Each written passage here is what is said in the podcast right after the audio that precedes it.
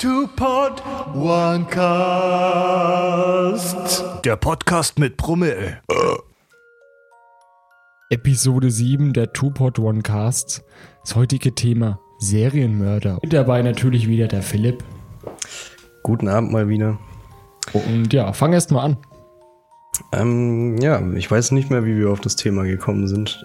Irgendwann mal wieder. Ich glaube, das war im Suff. Da kommen immer solche tiefgründigen Themen. Probably. Oder wir reden wieder über Gott und die Welt und dann kommt irgendwas bei rum. Aber ist auch super interessant, finde ich. Serienmörder. Allgemein die Psyche von denen. Ja, und wir sind dann auch auf das Hauptbeispiel be- gekommen. Ich glaube, geschichtlich einer der bekanntesten neben Ted Bundy, würde ich sagen. Ja, also ist ist das nicht, glaube ich, sogar ähm, der erste, wo Serienmörder Mm, da komme genannt ich, da worden komm ist. ich ne? gleich zu. Wir reden heute explizit als Beispiel Nummer eins über, ich glaube, den kennt jeder, jeder mal gehört, Jack the Ripper. Boah. Und wollen uns vielleicht am Ende noch mal ein bisschen angucken, ohne jetzt irgendeine Anleitung geben zu wollen oder zu können. Wir haben da keine Notizen dazu. Wir geben dann unsere Gedanken mal so ein bisschen preis, ob sowas heute überhaupt noch möglich wäre. Denn Jack the Ripper hatte natürlich seine Vorteile zur damaligen Zeit. Es gab noch keine Fingerabdrücke, Blutanalysen etc. ähm, aber ja, was ist denn überhaupt ein Serienmörder? Da habe ich noch einen kleinen Fun-Fact. Ähm, und Ja. zwar, wie, wie man heute quasi beim Morden vorgeht, wenn die Polizei ermittelt. Spurensicherung, Fotos, den Tatort sichern und nichts anfassen. Das war damals noch nicht. Es hat damals ein deutscher Kriminologe quasi eingeführt. Und vorher haben die quasi auch, die Polizisten kamen da und haben teilweise einfach Spuren verwischt. Natürlich unbeabsichtlicht. Und es waren viele Spuren einfach noch nicht einsehbar. ja. Und was eben dann später auch noch wichtig wird, auch noch ein großes Thema, Täteranalysen, also Psychoanalysen der Täter, was in der ihren Köpfen vorgeht. Das gab es damals eben alles noch nicht. So, also Serienmörder. Was ist ein Serienmörder genau? Es gibt die Definition, ein Serienmörder ist ein Mörder, der eine Reihe gleichartiger Morde begeht. Das heißt, ein Serienmörder ist jetzt keiner, der einen erwürgt und dann den nächsten mit einer Maschinenpistole runterballert, den nächsten irgendwo äh, ertränkt, sonst Das irgendwas. ist doch nur ein Massenmörder, oder? Das wäre ein Massenmörder, ja. Ein Serienmörder der hat halt immer so ein ungefähres Schema. Bei Jack the Ripper zu bleiben, war es halt das Aufschlitzen der Kehle dann. Von Nutten. Das waren ja alles Prostituierte. Ja, es hat halt immer so ein Schema. Auch, auch das Opferschema ist da im Vordergrund. Ähm, ja, man ist halt nicht so sprunghaft als Serienmörder, sondern du hast halt immer ein einen Plan mehr oder weniger, wie du das Ganze über die Bühne bringen möchtest. So, Total makaber eigentlich. ja, das ähm, Das einfach, geht halt wieder viel in die Psychologie rein, ne? ja. muss man sagen. Ähm, dann gibt's eben noch die Mordserie, wie du gemeint hattest. Das sind dann eben mehrere Morde, die Serienmörder über Monate oder Jahre begehen. Wobei man eben schon mal sagen muss, die Verhältnismäßigkeit zu den Einzelmorden ist natürlich sehr gering. Also eine Mordserie zählt tatsächlich schon ab zwei. Aber logischerweise, äh, die meisten Morde, Morde sind, glaube ich, Beziehungstaten einfach. Im direkten Umfeld. Ja, genau. Ich glaube, das sind äh, die meisten Morde sind äh, auch mit Emotionen verbunden, also aus schon Streit heraus, Ja. glaube ich. Und Serienmörder haben da zwar ihr Beuteschema, aber sie kennen die Person selbst meistens nicht direkt. Also man hat halt zwar die Vorstellung, okay, Frau zwischen 20 und 40, Mhm. vielleicht noch ein Berufsfeld. Ähm, und das ist dann quasi so das Ding einer Mordserie. Die sind ja auch gar nicht ortsgebunden. Es gibt ja auch Serienmörder, die tun da quasi quer durch die Staaten, jetzt mal um Amerika als Beispiel zu nehmen, die würden dann, die, die wandern dann quasi durch die Staaten und beginnen da ihre Morde. Mhm. Das ist aber dann wieder ein neuerer Aspekt von Serienmördern tatsächlich, geschichtlich. Ähm, um jetzt wieder Ted Bundy aufzugreifen, der hat ja in mehreren Staaten gemordet. Genau. Jack the Ripper, eben, da komme ich dann gleich dazu, auf einem sehr, sehr kleinen Gebiet innerhalb Londons. Das war so seine Hut. Ja, genau. Ich meine, es hat ja auch einen Vorteil. Ich meine, er kennt sich halt da in den Straßen aus. Und du musst auch sagen, geschichtlich, es war halt schwer, jetzt durch die USA oder durch England oder durch Deutschland durchzureisen zur damaligen Und Zeit. vor allem auch so schnell dann. Ähm, was habe ich noch? Der Frauenanteil bei Serienmördern. Willst du eine kurze Schätzung abgeben? Er ist logischerweise gering. Also, wie viele, wie viele Frauen quasi Serienmörder Prozentual, sind? ja, wie viele Frauen sind Serienmörder? Darf ich schätzen? Ja, hau mal raus. Ich würde sagen 5%. Ja, es ist ein bisschen höher, es sind zwölf. Oh, Aber ist ja auch immer noch wenig. Also Serienmörder generell sind ja wenig und von zehn Serienmördern ist eben eine weiblich. jeder, jeder achte Serienmörder. Ja, also es ist erschwindend gering. Ähm, Random Fact habe ich mir natürlich auch noch notiert. Land mit der höchsten Mordrate heutzutage. Ich habe auf Mexiko getippt. Ich bin nah dran. Amerika. Südamerika ähm, kennt man jetzt vielleicht nicht unbedingt. Es ist ein sehr kleines Land äh, oberhalb von, unterhalb von Mexiko, oberhalb von Panama. El Salvador. Mit einer Mordrate von 61,8 pro 100.000. Alter. Ist schon. es kommt an die Corona-Zahlen ran. Ey, das ist aber heftig. Wie viele Einwohner hat, der, hat das Land? Nicht viele. Ja gut, wenn alle wegsterben.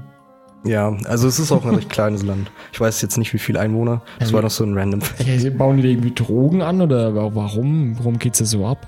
Äh, ist auch eine Drogenhochburg, ja. Also ich will jetzt nicht ganz Südamerika über den Kamm Ja, scheren, wir wollen nur das eine Land über den Kamm scheren. Das müssen alles Ja. vollgemäffte, vollgekokste, äh, äh, aggressive Pisser sein. ist wie Donald Trump eins über Mexiko. Es sind äh, hauptsächlich Bananenverkäufer und Drogendealer. Soll nicht rassistisch klingen. Außerdem sind Bananen was sehr Ja, Gutes. äh, das Bananen hat, das hat gesund. unser Hochheiliger, nicht unser, aber der mächtigste Mann der Welt aktuell hat das gesagt. Äh, Bommelt Ramp. Wollen ja keine, keine Namen nennen, ne? wegen, wegen Klagen und Ja, ich Urheberrecht. habe den Namen ja eh schon genannt. Ich hoffe, er so. oh Gott, bitte verklag mich nicht. er will es einfach verneinen. Ähm, ja, das war so ein bisschen Theorie vorweg. Was denn einen Serienmörder ausmacht, eben, dass er ein festes Schema hat. Eine, Mord, eine Mordserie geht halt immer von einem Täter aus. Sehr, sehr, sehr selten tatsächlich. Da sind wir auch unter, weit unter 12% von ähm, zwei oder mehr Tätern, die dann zusammen morden. Sowas Ja. kommt praktisch nicht vor. Also es gibt Fälle, da, da morden quasi ähm, häufig, dass es dann ähm, Pärchen sind. Habe ich letztens auch einen englischen Fall gesehen. Da haben die quasi, ihr erster Mord war ihre eigene minderjährige Tochter. Und dann haben die quasi bevorzugt junge Frauen. Mir fällt gerade ein, Bonnie und Clyde wäre, glaube ich, so als Serienmörder. Aber Das waren die nicht eher Räuber? Ja, aber sie haben ja Leute umgebracht. Ja, aber das sind ja dann eher Massenmörder, oder? Weil die haben die ja nicht gezielt nach einem Schema umgebracht. Das wäre eher im Affekt. Ja, stimmt. Als sie, die haben das ist eben auch nochmal der Unterschied zu einem Amoklauf. Gab es ja auch mit mehreren Tätern. Columbine High School Massacre zum Beispiel. genau. Das ist ja keine Mordserie, denn, äh, ich lese nochmal vor, die werden über Monate oder Jahre hinweg begangen. genau, nicht an, Morde. nicht, an, einem Tag Genau, nicht in einer Akt. Tat. Deswegen, Bonnie und Clyde, ich bin mir nicht so sicher. Die Flucht ging ja mehrere Wochen oder Monate. Ja, Aber es war dann eher Beschaffungskriminalität bei denen. Genau, wollte ich gerade. Die, die hätten, die hatten nicht vor, unbedingt jemanden zu töten. Das war halt, um nicht geschnappt zu werden. Und um an Geld zu kommen, um weiter flüchten zu können, genau. Genau. Ähm, Weiß gar nicht, wurden die dann irgendwann nicht sogar erschossen oder Die wurden festgenommen? erschossen, ja. ja, ne? Ähm, Krasse Scheiße. aber ja, das sind so die Unterschiede. Ein Serienmörder tötet, weil er äh, töten möchte. Ja, aus diversen Gründen. Das, ähm, ja, das hat verschiedene Gründe des menschlich, der menschlichen Psyche, die unendlich tiefe Abgründe zu haben scheint. Ja, vor allem die menschliche Psyche wird ja noch gar nicht so lange erforscht. Noch nicht mal 100 Jahre. Ja, ich glaube, Sigmund Freud war so ein Vorreiter von Ja. Traumanalysen. Wobei der auch viel Bullshit gelabert hat, muss man dazu sagen. Also ein paar Sachen, Thesen waren schon richtig, wird bis heute noch anerkannt, aber viel war auch Der gute Mann Bullshit. war halt ein bisschen viel auf Kokain, was damals noch nicht als Droge klassifiziert war, sondern mehr sowas wie Aspirin. Gibt Ah. eine Serie auf Netflix. äh, er rührt sich das immer wie Aspirin so ins Wasser und, und ja. Mama, ich ja Kopfschmerzen. Ja, hier nimm mal Kokain, rum mal Wasser rum. Naja, früher war auch in Coca-Cola Kokain mit drin. Aber da, das ist aber auch ein Gerücht. Das hat er quasi nur nur bei. Das, also das war bei der bei der ersten Cola, weil als er noch herumexperimentiert hat so ein bisschen, hat er mal ein paar Ach so. Spuren rein von dieser Coca-Pflanze, wo nicht direkt Ja, also, Kokain ist. also man kannte die wirkliche Wirkung von Kokain dann noch nicht. Man hat ein bisschen rumprobiert und Freud fand es dann offenbar geil. Geil. Aber äh, es gab ja noch kein Gesetz dagegen. Also es wusste auch niemand. nee, da war ja Also, auch noch äh, Morphium. Morphium hast du ganz legitim auch Und- zur Kopfschmerzbehandlung noch Genau, verwendet. und du hattest noch ein anderes, äh, Opium. Stimmt, Das da war die zu- Engländer ja ganze Kriege Ja, das war sogar zu der Zeit von Jack the Ripper auch ganz heiß. Da gab es richtige Opium, also wie bei uns Shisha-Bars, gab- es da Opium-Bars. Ja, und es gab in China dann Mhm. sogar gegen England die Opiumkriege. Also die haben wirklich ganze Kriege wegen dem Scheiß geführt. Also da, da waren wirklich alle abhängig. Das war eine wilde Zeit. Ja, und nun springen wir in die Zeit von unserem Serienmörder, den wir uns jetzt mal erstmal ein bisschen anschauen wollen. Jack the Ripper. Zu Deutsch Jack der Aufschlitzer. Ähm, diese Mordserie ereignete sich in London im Herbst des Jahres 1888 in einem Stadtteil Whitechapel im Londoner East End. Ähm, und war halt, wie du schon eingangs gesagt hattest, durch internationale Presse, das hat sich dann gegenseitig so weiter aufgebauscht, war es der mehr oder weniger erste weltweit verfolgte ähm, Serienmörder. Oder was heißt verfolgt? Nicht, nicht gesucht in den Ländern, aber die Welt hat davon mitbekommen, beziehungsweise Europa und die USA dann eben auch noch. Asien nehme ich jetzt mal nicht so populär. Naja, aber so, so die, die, ja, aber fast die ganze Welt wusste von diesem Mann, der war richtig Die, die westliche Welt hat er in Auf, Aufsehen versetzt. Ja, die war auf jeden Fall gefesselt. Das war so ein kleiner Held. Da die Zeitung halt richtig Profit gemacht. Ja, Mit dem mehr oder weniger. Was heißt Held? Ähm, Ja, die erste, Anti-Held. eine gute Story halt einfach. Ja, genau. War quasi so eine Art Anti-Held. So, oh, so ein Monster treibt da in Whitechapel sein Unwesen. Interessant, ich will mehr wissen. Ja, man, wir Menschen sind ja von Graul Gräueltaten mehr oder weniger fasziniert. Wir sind ja generell neugierig. Das macht Genau. den Menschen ja zu dem, was er ist. Und wir, was wir halt nicht verstehen, Wir verbrennen uns zwar zuerst am Feuer, aber wir wollen trotzdem wissen, so, hm, wie kann ich den Scheiß bändigen? Ja, das war schon immer so, wird auch immer so bleiben.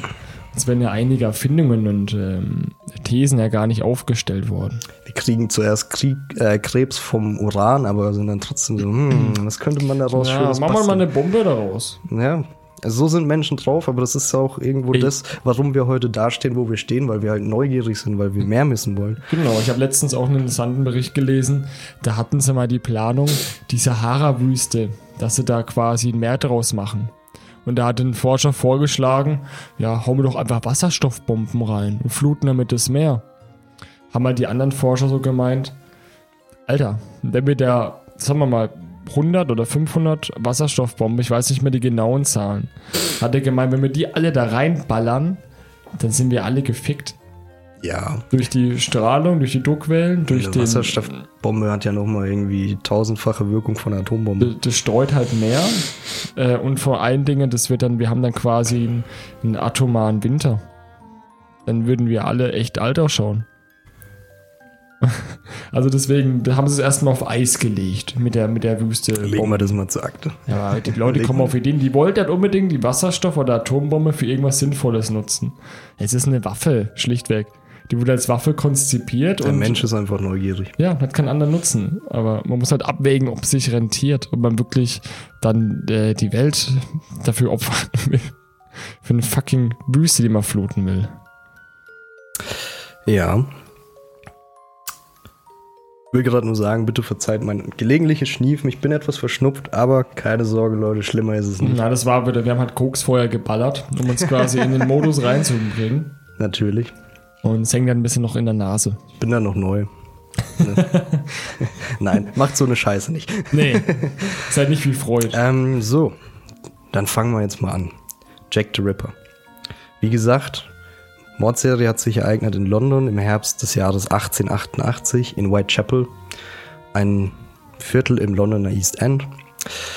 Äh, erster weltweit verfolgte Mordserie oder Serienmörder, berühmt berüchtigt dadurch für immer geworden. Ähm, woher kommt der Name Jack the Ripper?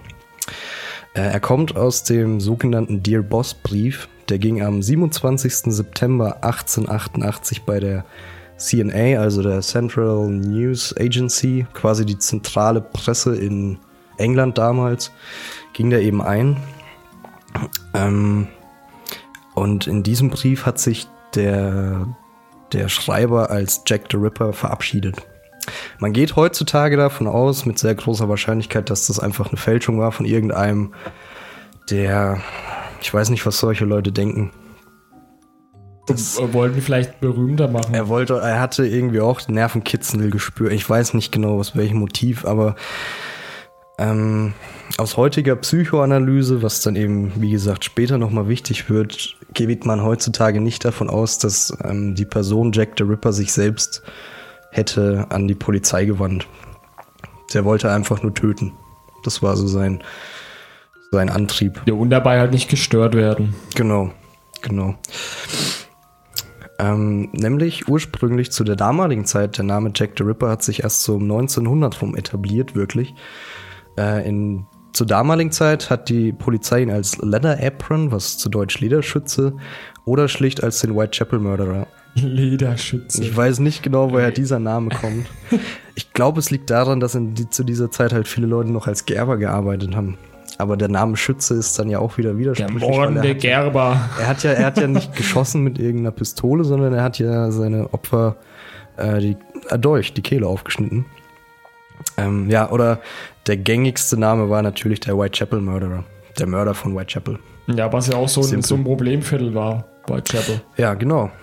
Äh, Whitechapel war zu der Zeit hauptsächlich ein Einwandererviertel. Heutzutage, habe ich mir angeguckt, ist es so, äh, so eine normale Innenstadt. Du hast halt ein paar Bürogebäude und es ist eine halbe Fressmeile tatsächlich. So viele Schnellimbisse. Das hat sich alles komplett gewandelt mittlerweile. Aber damals war es halt hauptsächlich ein Einwandererviertel mit Einwanderern aus Polen und Russland, die wegen den damaligen Judenprognomen eben fliehen mussten. Also überwiegend Juden. Du hattest aber auch einige aus Deutschland, die einfach ähm, mit der damaligen Politik im Kaiserreich nicht so Und viele Iren, waren. viele aus Irland. und viele aus Irland wegen der damaligen Hungersnot in Irland. Ähm, und ja, Jetzt haben sie, 18 da gab es noch kein Kerrygold. Da gab's, gab's äh, Guinness gab's bestimmt schon, aber Kerrygold Kerrygold, das ist ja so die Hört Einnahmequelle. unsere Podcasts, dann wisst ihr jetzt, warum wir das jetzt sagen. Lösen wir das auf? Nee, machen wir nicht. Das ist ein verstecktes. Easter Egg. So. Wer es weiß, kann sich jetzt freuen, weil er ein absoluter Nerd ist und uns zuhören. ähm, ja, wie gesagt, 1888 ist halt voll in der Zeit der Industrialisierung. Das heißt, du hattest in ganz England auch einen explosionsartigen Bevölkerungsanstieg. Die Medizin hat Fortschritte gemacht, die Hygiene hat Fortschritte gemacht. Ähm, die Leute wurden einfach älter, haben länger gelebt, haben sich mehr mit den, mit den jüngeren Generationen überschnitten. Ähm, und wie jedes Viertel war halt auch Whitechapel maßlos überbevölkert. Also es gab eine Wohn- und Arbeitsnot. Deswegen ähm, waren viele Frauen auch dazu gezwungen, halt Gelegenheitsprostitution zu betreiben, um über die Runden zu kommen. Ähm, es gab auch eine Schätzung aus dem Jahr von der CNA. Die hat, ich weiß leider nicht, wie viele Leute da tatsächlich gewohnt haben, weil Bevölkerungszählungen zu der Zeit schwierig waren. Ähm, aber es gab im Jahr 1888 allein in Whitechapel 60 Bordelle und circa 1200 Prostituierte. Alter, okay, das ist schon krass. Und dieses Viertel misst so um die 4 mal 4 Kilometer. So, also äh, ja, da ging es schon ab, aber äh, ja, die, du bist anders nicht über die Runden gekommen. Na, das waren halt viele Hausfrauen, die sie Auch quasi Hause Prostitution, du musst dir keine eigene Wohnung mieten, du kannst dann bei deinem Freier mehr oder weniger nächtigen. Ähm, es war halt eine schwierige Zeit. Ja, notgedrungen halt, ne? Und das nächste Problem war mit Geschlechtskrankheiten. Ja, wobei du da, glaube ich, noch nicht so drauf geachtet hast, oder? Ja, aber die, die Frauen wurden ja auch nicht alt.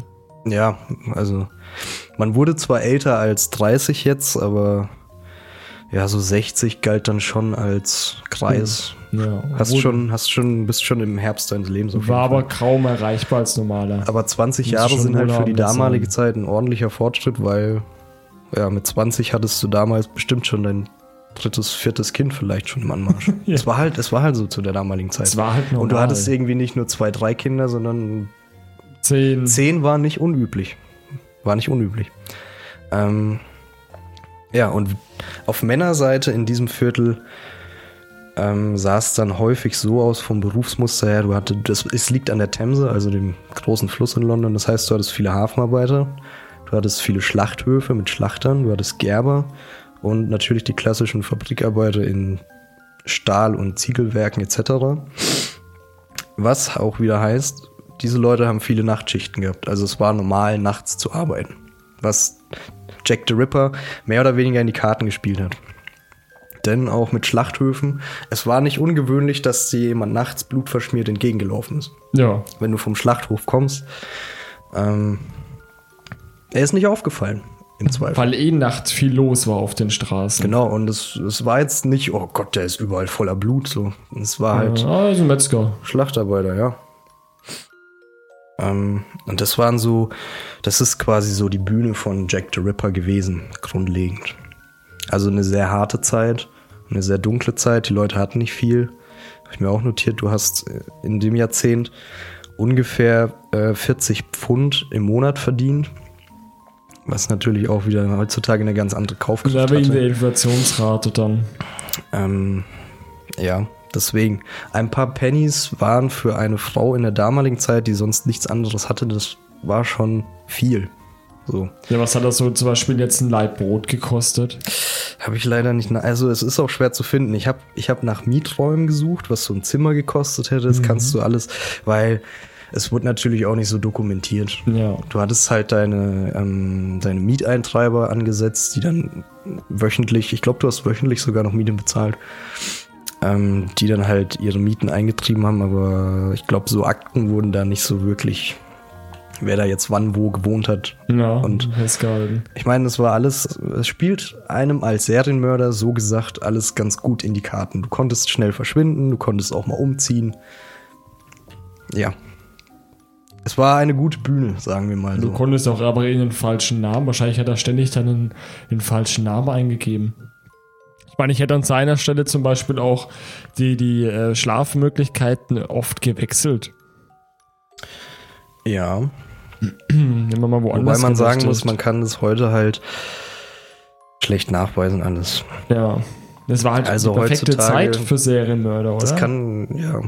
Also, ja, es war wirklich.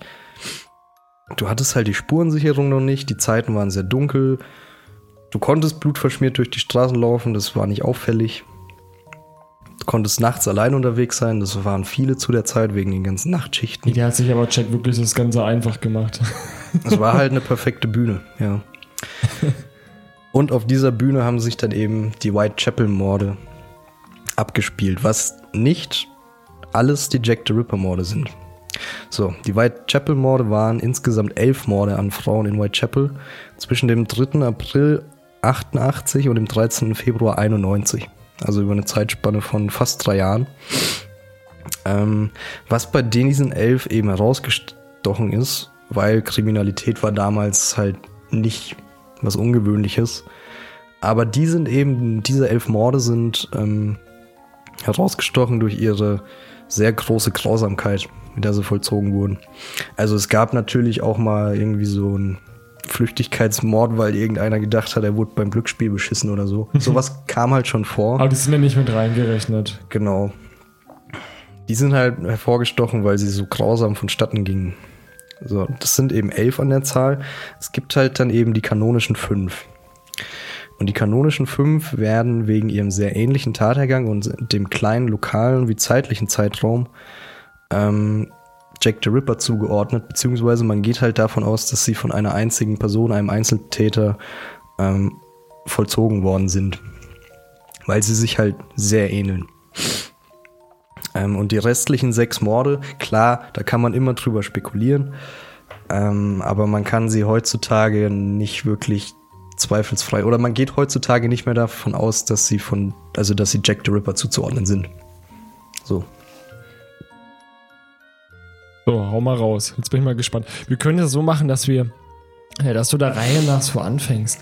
Was war sein erster Mord? Und dann reden wir ein bisschen darüber. Genau, so ne? ein bisschen die Entwicklung, wie er sich vielleicht verbessert hat dann auch. So, also, ja, wie gesagt, man kann das nicht so belegen. Wie gesagt, die Whitechapel-Morde, diese elf Stück zwischen 8, April 88 und Februar 91, das sind fast drei Jahre, wie gesagt. Ähm, und die kanonischen fünf zwischen dem 31. August und dem 9. November 88. Also schon zeitlich sehr, sehr nah beieinander. Alle fünf sehr ähnlich. er war fleißig, ja. Ja. also,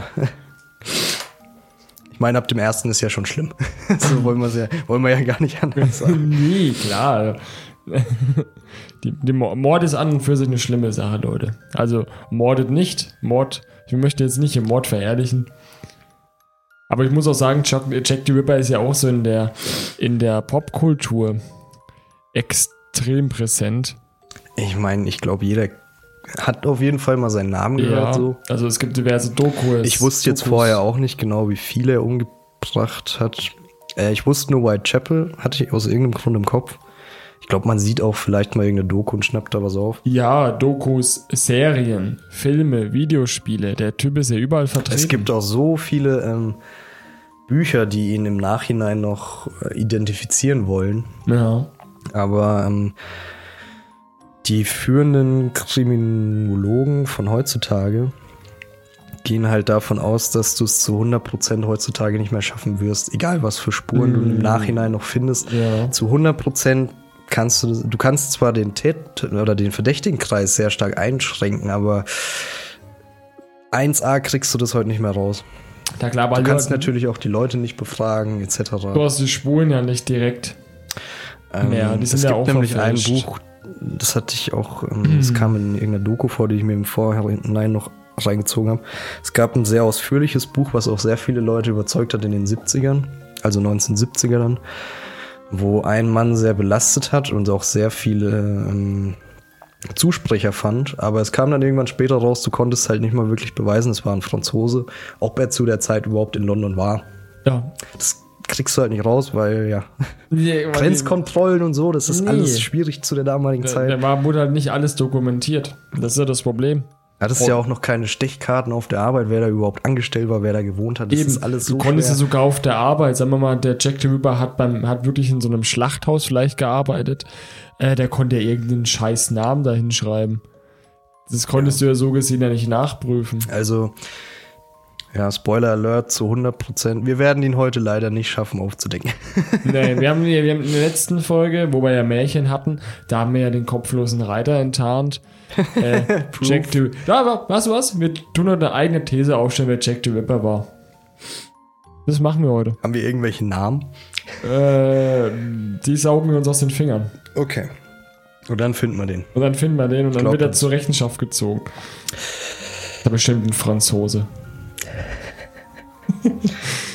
Naja, fangen wir dann an. Jack the Ripper, Mordfall Nummer 1. Ähm, eine Prostituierte namens Mary Ann Nichols, gestorben mit 43 Jahren, ähm, wurde am 31. August 88 in der Bucks Row ermordet und ihr Leichnam wurde gegen 1 Uhr morgens oder nachts gefunden. Ähm, an der Leiche ließ sich identifizieren, dass die Kehle durchgeschnitten war und in der Leistengegend Schnitte, vermutlich weil der Täter noch Gedärme freilegen wollte, aber diese Tat war unvollendet. Ähm, die Polizei wusste natürlich zu dem Zeitpunkt nicht wirklich, wie man ihn einschätzen sollte. Es war aber recht schnell klar anhand der Schnitte, dass ähm, der Täter im Umgang mit Messern und auch in der Grundidee mit der Anatomie des Menschen sich schon ausgekannt haben muss. Also er musste schon ein, eine Grundkenntnis haben, a, wie man sauber tötet, weil es war nur, ähm, es war ein sauberer Schnitt. Und halt, er hat direkt in der Leistengegend angefangen, den Korpus von der Mitte hoch aufzu oder einzustechen. Er hat Naja, ja nicht wo er komplett wusste, wo er durchgezogen. schneiden musste. Genau. Ähm, was halt wieder für Schlachtarbeiter sprechen würde. Könnte aber auch an Leichen geübt haben. Ja. Ähm, das war auch in, in der Doku waren da eben zwei Psychoanalytiker aus Deutschland, die sich das heutzutage nochmal angeschaut haben.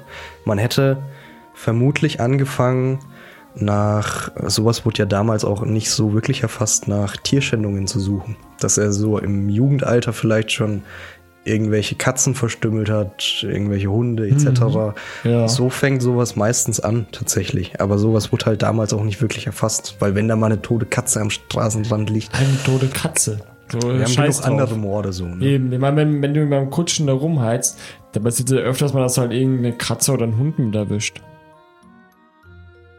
War halt nicht ungewöhnlich. Und es hat die auch, ja, es hat die, auch, die Leute da damals auch gar nicht interessiert, Auch, oder? ähm, Ja, das war halt so, man muss, du musstest erst mal sehen, wie du bis morgen überlebst. Eben, die hatten, die hatten andere Sorgen als tote Tiere. Ähm, das war dann in der Bevölkerung auch so, weil die Polizei halt rausgegeben hat, er musste eine Grundkenntnis der menschlichen Anatomie haben, kam erstmal das Gerücht auf, es könnte auch irgendein Arzt sein. Ah, Aber Ärzte in diesen Auswandererviertel oder Einwandererviertel, wo wirklich alle Leute arm waren, sehr unwahrscheinlich, finde ich. vor allem Dingen, er muss sich auch, äh, auch gut ausgekannt haben. Und er hätte sich auch verkleiden müssen, weil ein Arzt zu der damaligen Zeit fällt halt auf. Der gerade in dem Viertel, Wieso ist der nicht blutverschmiert? Wieso ist der nicht verdreckt von der Kohlefabrik etc.? Warum Ja. hat er nicht so breite Arme, weil er ein Hafenarbeiter ist? Irgendwie sowas. Ja. Solche Leute wären das wahrscheinlich aufgefallen. Wenn sie dann gecheckt hätten, warte mal, da könnte irgendwie Arzt oder irgendwas Gebildetes sein, hätten die den wahrscheinlich direkt überfallen. Ja. Das ist wahrscheinlich, also er hätte sich ausschließen kann man es heutzutage nicht, natürlich. Aber Aber, ich, ich halte das mal für unwahrscheinlich. Ich, ja, also das, das tun wir jetzt einfach mal kanonisch äh, verneinen. Widerlegen. Er Ich bin war- halt tatsächlich bei Sch. Schlachthofarbeiter. da bin ich tatsächlich, Bisher auf jeden Fall. ich weiß noch nicht. Vielleicht So, erster Punkt. was noch offen. Erster Punkt. Er hat seine Tat nicht vollendet. So, jetzt kann man von zwei Punkten ausgehen. Äh, die Polizei ging jetzt zu dem Mordfall noch nicht davon aus, dass er gestört wurde, sondern dass es ihm erstmal gereicht hat. Ja. So, generell mal töten ähm, und einfach viel Gewalt rauslassen, viel Wut ablassen, ähm, um da auch wieder zur Psychoanalyse zu kommen. Psychologen haben eben auch gemeint, es muss generell, man würde auch anfangen, bei Le- Leuten zu suchen, die irgendein schwieriges Verhältnis mit der Mutter hatten oder mit Stiefmüttern oder mit Lehrerinnen, wobei das zur damaligen Zeit dann auch wieder seltener war, dass Kinder aus diesen Vierteln zur Schule gehen durften oder konnten.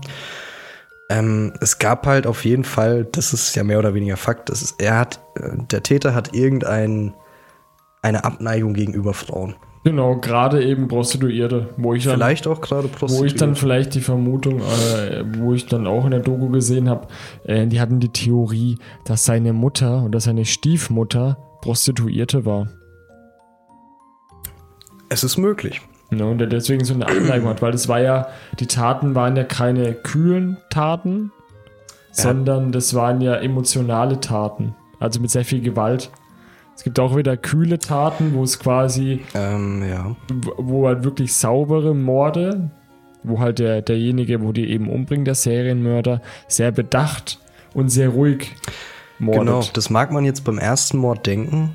Klar, schneller Killschnitt, die war sofort oder binnen weniger Sekunden tot. Ja. Ähm, aber wartet mal ab bis zum letzten Mord. Natürlich muss man halt sagen, dieser Mord hat sich auf der Straße ereignet. Das heißt, du warst dir nie wirklich sicher, ob nicht gleich jemand um die Ecke kommt und dann bist du natürlich am Sack. Das war alles so eine schnelle Sache. Er musste, er musste schnell töten. Ja. Ähm, ja, anderer Punkt ist natürlich, er könnte gestört worden sein.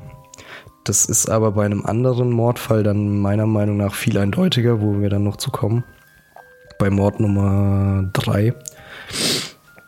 Ähm, ich denke einfach, er wollte erstmal dieses mh, ein Menschenleben beenden und vielleicht noch ein bisschen Gewalt rauslassen hinter sich oder von seinem, von seiner Seele runterbringen, so. Ja. Das hat er sich halt vorgestellt.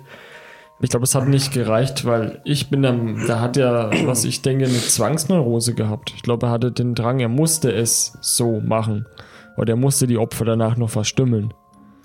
Weil er ja, was du ja später auch noch sagen wirst, zu einem Tatort kehrt er nochmal zurück. Ähm, ja. Ja. Also generell muss man sagen, von Tat zu Tat wird es grausamer. Tatsächlich. Also er steigert sich halt immer weiter rein. Wobei man sagen muss, eben vier von fünf Morden sind auf offener Straße passiert.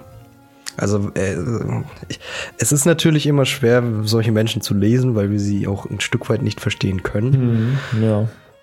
Ähm, aber das hat, haben die Psychologen dann eben auch so gemeint, das Gehirn oder der Drang steigert sich dann weiter, weil er wieder befriedigt werden möchte in seinem Drang, äh, sich eben zu steigern dementsprechend. Deswegen war dieser Mord klar schon grausam, weil die ist halt schon tot. Da musst du nicht noch mehrmals in die Leistengegend ähm, reinschneiden. Eben, Ähm, war nicht notwendig. aber wie gesagt, für die anderen Morde noch mit der mildeste tatsächlich. Bei den anderen Morden So. hat er es ja mehr oder weniger geschafft, seine, seine Tat zu Anführungszeichen zu vollenden. Mhm. Ne? Ich glaube, das war soweit zum Mordfall 1. So kam halt dann dieses Ding auf, okay, da ist irgendein Mörder in Whitechapel und der ist sehr grausam, weil die Frau war schon tot und er hat trotzdem noch weiter auf sie eingestochen. Und es ist auf offener Straße passiert, das heißt, der Typ ist fucking gefährlich. Und was man halt noch logischerweise daraus schließen kann, er muss auf jeden Fall aus dem Viertel kommen, das heißt, er kennt sich sehr gut aus. Ja. Ähm, man kann auch sehr stark davon ausgehen, dass er allein gelebt hat. Ähm, was daran liegt, klar, er könnte ein Schlachthofmitarbeiter gewesen sein. Das heißt, er müsste sich jetzt nicht vor seiner Frau erklären, dass er blutverschmiert nach Hause kommt. Aber ähm, warum er denn zum Beispiel später nach Hause kommt oder warum er denn immer ein Messer mit sich führt. Klar, du konntest zur damaligen Zeit auch immer argumentieren, ich werde hier sonst überfallen, ist ja ein legitimes Ja, Argument. ja, okay. Ich muss mich selbst verteidigen können. es ist eigentlich schon ziemlich smart. Mhm. Nee, aber ähm, Und er hat sogar ein paar Ausreden parat. ja, aus psychologischer Sicht, oder ich, ich zitiere eigentlich die ganze Zeit nur die Psychologen, die haben Ahnung von sowas wie er nicht so. Aber es ist halt sehr häufig bei, Einzel äh, bei Serienmördern so, dass sie halt Einzelgänger sind, Ja. Weil sie halt auch irgendwie ein bisschen krankhaft in ihrem Kopf sind. Im, Im. Äußeren kommen sie sehr ruhig rüber und sind sehr zurückhaltende Menschen. Aber tief in sich drin ähm, haben sie mehr oder weniger so ein Monster in sich. Ja gut, viele sind ja auch empathielos. Und halt auch an, nicht wirklich für soziale Bindungen gemacht. Nee, die sind antisozial, Die jetzt nicht asozial. Ja, Die, können nicht gut mit anderen Menschen Die würden jetzt umgehen. nicht freiwillig auf ein Volksfest gehen, so. Nee, die Das ist halt nicht der Die Idee. meiden das halt. Die sind halt lieber dann für sich alleine mit ihren Gedanken und in sich gekehrt. Und deswegen geht man halt davon aus, dass der Täter allein gelebt hat, wahrscheinlich ein schwieriges Verhältnis zu Frauen hatte, sei es die Mutter, Lehrerin, Schwester etc. Freundin, Freunde, also Freundin, vielleicht nie eine, Partnerin gehabt. Oder Oh ja, äh, genau. Und gescheiterte deswegen Hass auf Beziehungen. Frauen entwickelt haben, weil Genau Frauen so. sich nie für ihn interessiert haben. Genau. Was ja auch Ähm, der, heutzutage oft der ist. vermutlich ähm, in früheren Jahren schon an Tieren sich vergriffen hat oder an Lebewesen halt, ne, an Haustieren sich vergriffen hat, ähm, um schon mal mehr oder weniger Druck abzulassen oder Hass abzulassen. Ähm, ja, wie gesagt, in dem Viertel gewohnt. Es, es war nicht ungewöhnlich, dass man diesen Typen nachts auf der Straße gesehen hat und sehr wahrscheinlich halt auch blutverschmiert war jetzt für den nicht ungewöhnlich. So. Spricht er wieder für die, für die These des Metzgers. Des Schlachthofmitarbeiters. Ja, ich habe mich da sehr drauf eingeschossen, muss ich sagen. Also generell, ja, Es kann ja theoretisch auch einer gewesen sein, der im Zirkus gearbeitet hat. ein Zirkus. So ein Messerheino. Weil das Ding, weil er- ja, Aber dann müsste der Zirkus drei Monate da gewesen sein, ne? Und er müsste Ja. drei Monate lang die Ortskenntnis von einem langjährigen Bewohner erlangt haben, ne? was ich aber, auch- gut, aber was ich auch gehört habe, dass es eventuell einer von, von der Marine war. Der vielleicht äh, wieder heimgekehrt ist für, für drei, vier Monate. Vielleicht ursprünglich aus Whitechapel kam, dann zur Marine gegangen ist, weggefahren, dann sind die vielleicht für ein paar Monate wieder ange, angedockt und dann ist er wieder abgehauen. Also weil, das wäre eine Möglichkeit, ja. weil es hat ja spurlos äh, aufgehört, diese Also das ist Mordserie. mehr oder weniger eine Voraussetzung. Du musst dich da komplett auskennen. Das Ja. war kein, kein Gelegenheitsbesucher. Und es war ja auch ziemlich verwinkelt und so, also war nicht einfach. Ach ja, und man nimmt noch an, ähm, dadurch, dass die Morde auf einem sehr kleinen lokalen Gebiet waren, dass es einfach sein Arbeitsweg war. Wo er sich dann die Damen mh, willkürlich mehr oder weniger rausgesucht Ja, hat. so nach Lust, so heute bringe ich die um, so, so Ich meine, er kannte sie ja nicht persönlich. Er hat, Nee. halt, er hat halt eine Frau gesehen und äh, ja, sie hat in sein Opferschema gepasst. Genau. Ich meine, du hast ja auch die Prostituierten leicht erkannt. Ja, genau. Vielleicht haben sie ja noch hergewunken oder irgendwas. Vielleicht hatte das schon gereicht. Ja, da war, da war so eine traurige Doppelmoral beim zweiten oder dritten Mord, glaube ich. Da, Die hat noch, also das Opfer hat noch eine äh, Freundin von sich in einer Bar getroffen. Dann haben sie so drüber geredet, ja, wie läuft's heute so? Und dann hat sie gemeint, ja, sie hat noch, sie hat ihr letztes Geld jetzt für ihren schönen Hut aus, ausgegeben. Und man geht heutzutage auch davon aus, dass genau dieser Hut das Aufsehen von Jack the Ripper auf sie aufgezogen hat. oh, Ist halt schon sehr traurig alles. scheiße, ey. Wobei man es ja nicht natürlich nachvollziehen kann. Weil Jack the Ripper hat ja dann wahrscheinlich spontan entschieden. Es war ja eher ein spontaner Mörder. Er musste halt äh, auch abwägen können, kommt da jetzt in der nächsten Minute jemand oder nicht. Ja, Bruchteil Also er brauchte halt schon, ich würde sagen, Safe Room von drei Minuten, dass er halt noch, noch vom Tat- Tatort wegkam, was auch sehr schnell gehen musste. Das Ja. heißt, er muss alle Hinterhöfe kennen, etc. Genau, Fluchtwege, weil die Polizei, selbst wenn die Polizei ähm, was mitbekommen hat, da sind ja auch nachts viele Polizisten patrouilliert, muss man ja auch sagen. Ähm, der Typ war ja dann so schnell von der Bildfläche verschwunden.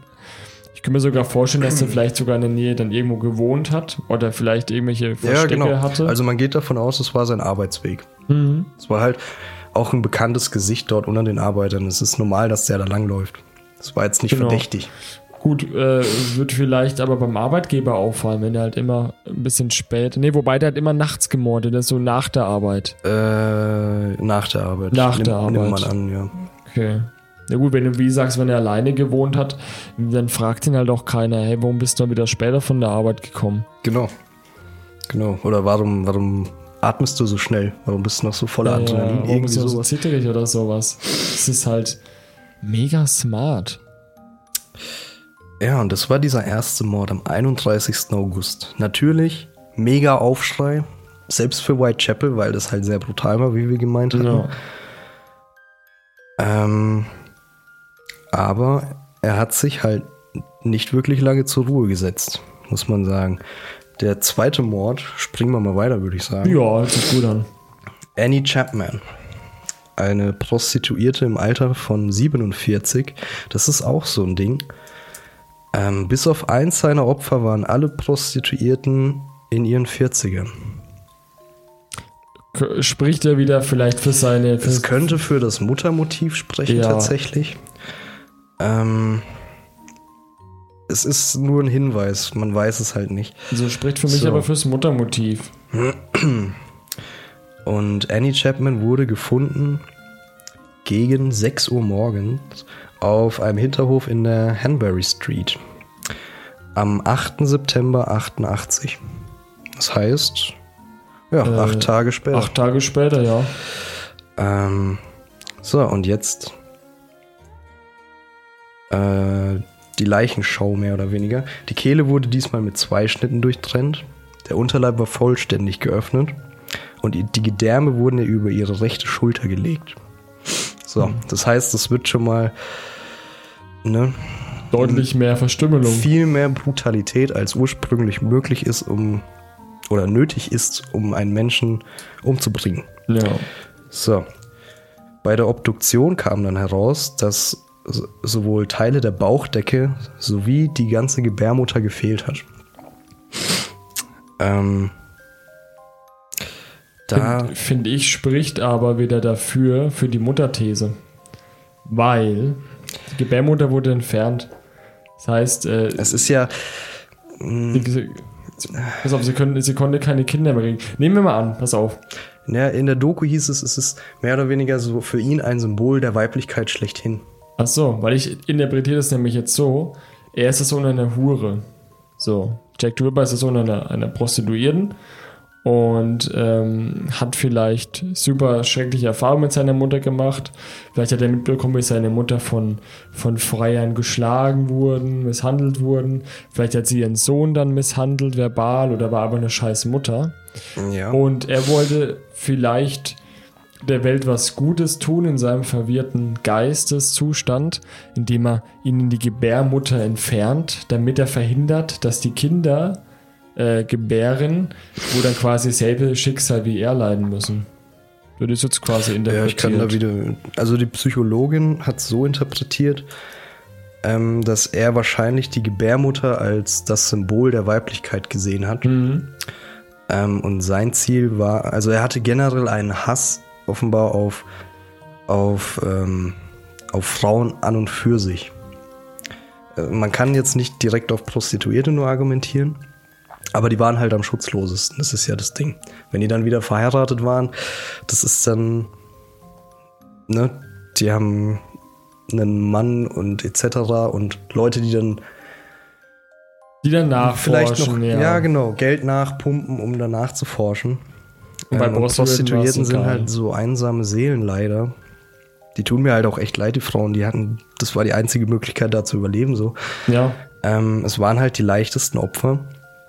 Ähm, und sie hat das, also die Psychologin hat es dann so gedeutet, dass es sein Ziel war, einfach weibliche Existenzen zu vernichten, was man dann später im Fortgang der Morde auch immer deutlicher sieht. sie war quasi ein Frauenhasser. Genau, er hatte halt, man weiß, wie gesagt, jetzt, wir können da nichts Eindeutiges sagen, warum. Wir gehen mal von der Mutter aus, ohne das jetzt noch tausendmal zu sagen, aber er hatte halt generell einen Hass auf Frauen. Ja, So, das kommt jetzt halt richtig deutlich durch. Er hat diese Frau komplett verunstaltet. Und hat ihr Teil, also von seinem Symbol her die Weiblichkeit genommen. und sie nochmal richtig disrespected mit den Ge- Gedärmen, Gewürm über Hm. die Schulter schmeißen. Ja, da könnte man das Motiv rein interpretieren, dass er Frauen einfach als was Abscheuliches und hässlichen Anblick Ja. deutet. Es war ja, es war ja auch ein grausamer Anblick. Aber, also ich, ich finde immer noch meine These. Das klingt plausibler. Ja. Was wissen schon diese Psychologen mit den Doktoren und Professor, Professorentiteln? ja, ja. So, das war Mord 2 jetzt, ne, auf der Liste. Ja. Und es steigert sich ja nochmal. Es wird ja richtig abgefuckt noch. Ich meine, ich kenne ja die, die Morde, vor allem Mord 5. Haben wir schon mal drüber geplaudert im Vorfeld. Also, Jungs und Mädels, Mo- Mord 5, freut euch da echt auf das. Aber das heißt, freut euch. Jetzt, jetzt wird's aber auch schon interessant. Es kommt Mord Ja, 3. was heißt, freut euch drauf, Mord 5 ist so, Es ist halt echt heftiger Shit. Es ist wirklich hart. es ist sehr, auch der einzige Tatort, von dem es dann Bilder gab.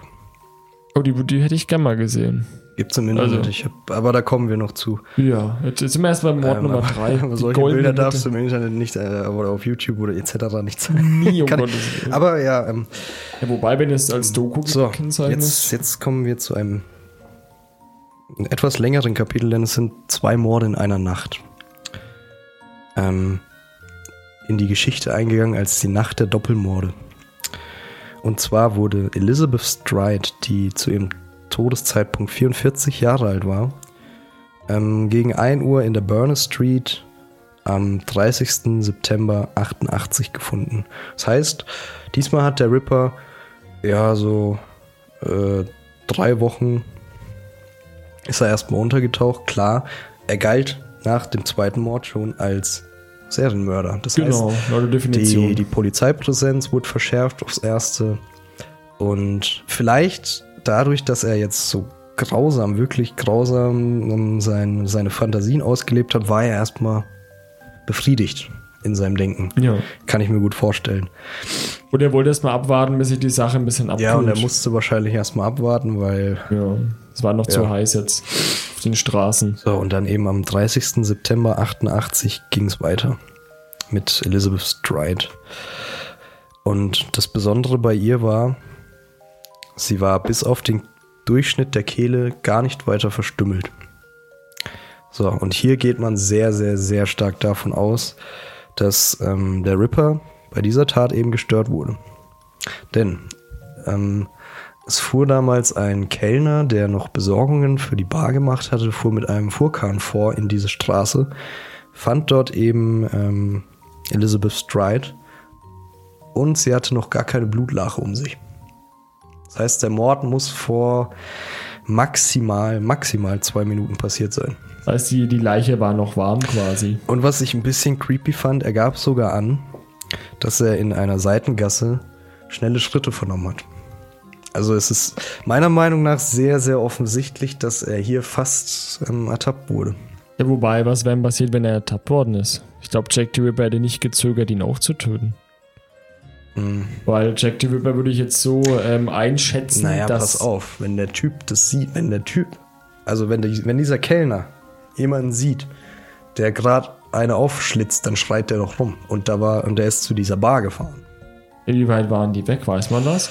Äh, das weiß ich leider nicht, aber wenn da einer rumschreit, dann ist ja sofort erstmal so alle, die das hören, hin. Und wenn dann einer in die andere Richtung, läuft, also er hätte es sehr, sehr gut vertuschen müssen. Äh, wirklich, ja. So. Aber andererseits, es dauert ja auch immer eine gewisse Zeit, bis da jemand kommt. Und es ist natürlich auch vermutlich nochmal in der Psyche von Jack the Ripper was anderes, einen Mann zu töten als eine Frau. Kann ich mir mal so vorstellen. Ja, aber andererseits, wir, wir wissen ja, dass Jack Ripper nicht der Typ war oder nicht äh, so eingeschätzt wird, dass er sich hätte fassen wollen. Es gibt ja äh, Leute, die wollen gefasst werden, wie der Zodiac Killer zum Beispiel, wo es auch einen sehr guten Film von ihm gibt. Ich meine, du musst auch sagen, er ist, dieser Kellner ist in die Straße eingebogen. Er hat ja den Mörder selbst nicht gesehen. Nee. Und wie hätte er das dann so handeln sollen? So. Ähm, Ja, Hilfe, kommen so schnell her, ich habe hier einen Dead Body und dann. Ich meine, selbst wenn der um Hilfe schreit, bis da jemand kommt, dauert es ja auch ein paar Minuten. Hm. Und du wärst natürlich Verdächtiger Nummer eins. Du warst allein mit dieser Leiche und der, der Kellner kommt an und es ist noch keine Blutlache da. Ja, Hätte er nicht machen können. eben. Er hätte, wenn dann diesen Kellner umbringen sollen, der dann zu der Seitengasse einbiegt. Hm. Ey, also ich. Es war, glaube ich, schon schlauer von ihm abzuhauen. Ja, vor allem, was wäre, wenn der Kellner auch weggerannt wäre? Ja gut, dann wäre das, dann wäre das ein Problem, glaube ich. Äh, sagen wir mal, äh, der Kellner kommt an, sieht Jack Ripper da gerade am Meucheln, ruft um Hilfe. Jack Ripper so, fuck, was mache ich denn jetzt?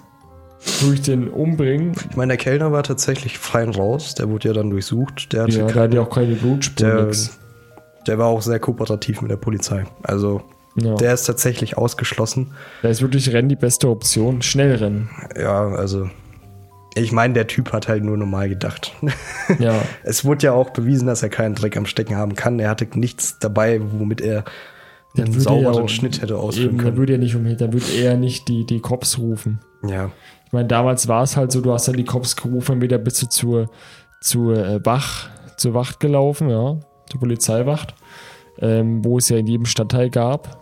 Ähm, Ähm, ja, er ist dann eher zu, äh, er ist dann zu einer Polizeistreife. Genau, weil da war halt auch sehr viel Polizeipräsenz damals da. Ja. Sind quasi immer Das ist auch, äh, das beweist mehr oder weniger halt wieder die Ortskenntnis. Die haben das in Plänen sogar, in Zeitplänen, wo dann zu Protokoll gegeben wurden. Der Ripper hatte ein, äh, ein, lokales Mordfenster von zwei Straßen. Das heißt, der Typ muss auch halbwegs sogar gewusst haben, was echt creepy ist, wo die Cops langlaufen gerade. Ja, das ist, denke ich, Beobachtung. Ich denke, der hat, bevor er seine Ja, das, das ist ein guter Punkt. Er hatte drei Wochen Zeit. Genau. Ich denke, äh, weil die laufen immer nach bestimmten Mustern, die Polizisten natürlich dementsprechend. Und ich glaube, Jack the Ripper hat sich das einfach gemerkt. Es fällt ihm halt einfach zugute, weil die Polizei Londons kann jetzt nicht alle in Whitechapel reinstellen oder mehr Leute, weil die anderen Viertel ging es ja genauso trickig ja, teilweise klar. zu. Ja, die, die Es war jetzt kein Serienmörder, aber da ist halt schon viel. gebraucht es halt überall Kriminalität, Polizei, ja. Das war das Problem. Und äh, die waren halt maßlos unterbesetzt, die Bullen. Hm.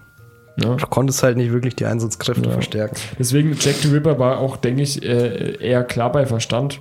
Klar, der hat seine Psychosen gehabt, aber das, ich denke das schon, war dass jetzt das. kein Besoffener. Der Nee, das war schon echt ein, äh, ein schlaues Kerlchen.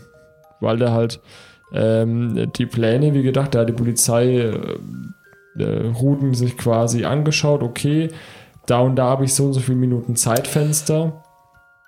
er hatte ähm, halt trotzdem in dem Fall sehr viel Glück.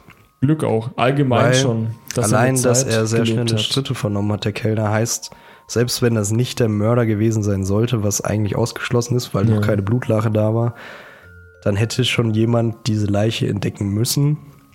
Und warum sollte der wegrennen? So, das ist doch. Das macht keinen Sinn, wenn er Mhm. unschuldig wäre. Also es war wahrscheinlich dann eh Jack the Ripper, schätze ich. Aber die haben den ja auch nie gefasst. Ne? Ja, aber hier sind, sind sie halt sehr nah dran. Das war, glaube ich, ist- aber das nächste, oder wo sie herankamen. Ja, es war halt unlogisch, auch aus psychologischer Sicht von heute. Ich meine, du musst den Mord vorher, der Typ hat die komplett ausgeweidet, mehr oder weniger. Ja. Und jetzt schneidet er nur die Kehle durch. Also Kann sein, dass es ein anderer Mörder war. Kann man auch nicht ausschließen. kann man nicht ausschließen, aber der Zeitraum, und das ist jetzt auch wieder wichtig, es ist die Nacht der Doppelmorde. Deswegen. Ähm, ja, dann springe ich gleich mal eben. Es kam in dieser Nacht zu noch einem Mord. Mordfall Nummer 4 der kanonischen 5. Catherine Eddowes, gestorben mit 46. Gefunden im äh, Mitchell Square. Das ist ungefähr ein Kilometer entfernt. So, Elizabeth Stride wurde gefunden gegen 1 Uhr nachts und sie gegen 1.44 Uhr. Quasi der gleiche Zeitpunkt. Oder Ja, so, so in etwa, ja. man hätte, ja, den 1 Kilometer, wie, wie schnell läuft man den? Naja, wenn du, wenn du joggst, du joggst so knapp mit. Ja, joggen wäre auffällig gewesen, nehme ich an. Ach so, ja gut, wenn du schnell. Nee, aber selbst wenn du gehst, das schaffst du ja. Ja, wenn du, wenn du schnell läufst, glaube ich so 5, 6 km/h. Ich glaube, du hättest so eine Viertelstunde gebraucht, 20 Minuten. Ja, lass es mal 20 Minuten sein, wenn du, wenn du langsam läufst. So, und hier war es dann eben wieder ähnlich wie beim Fall von Nummer 2, Annie Chapman. Ähm, man hat dann eben festgestellt, dass aus ihrem, Ge der Unterleib war wieder geöffnet.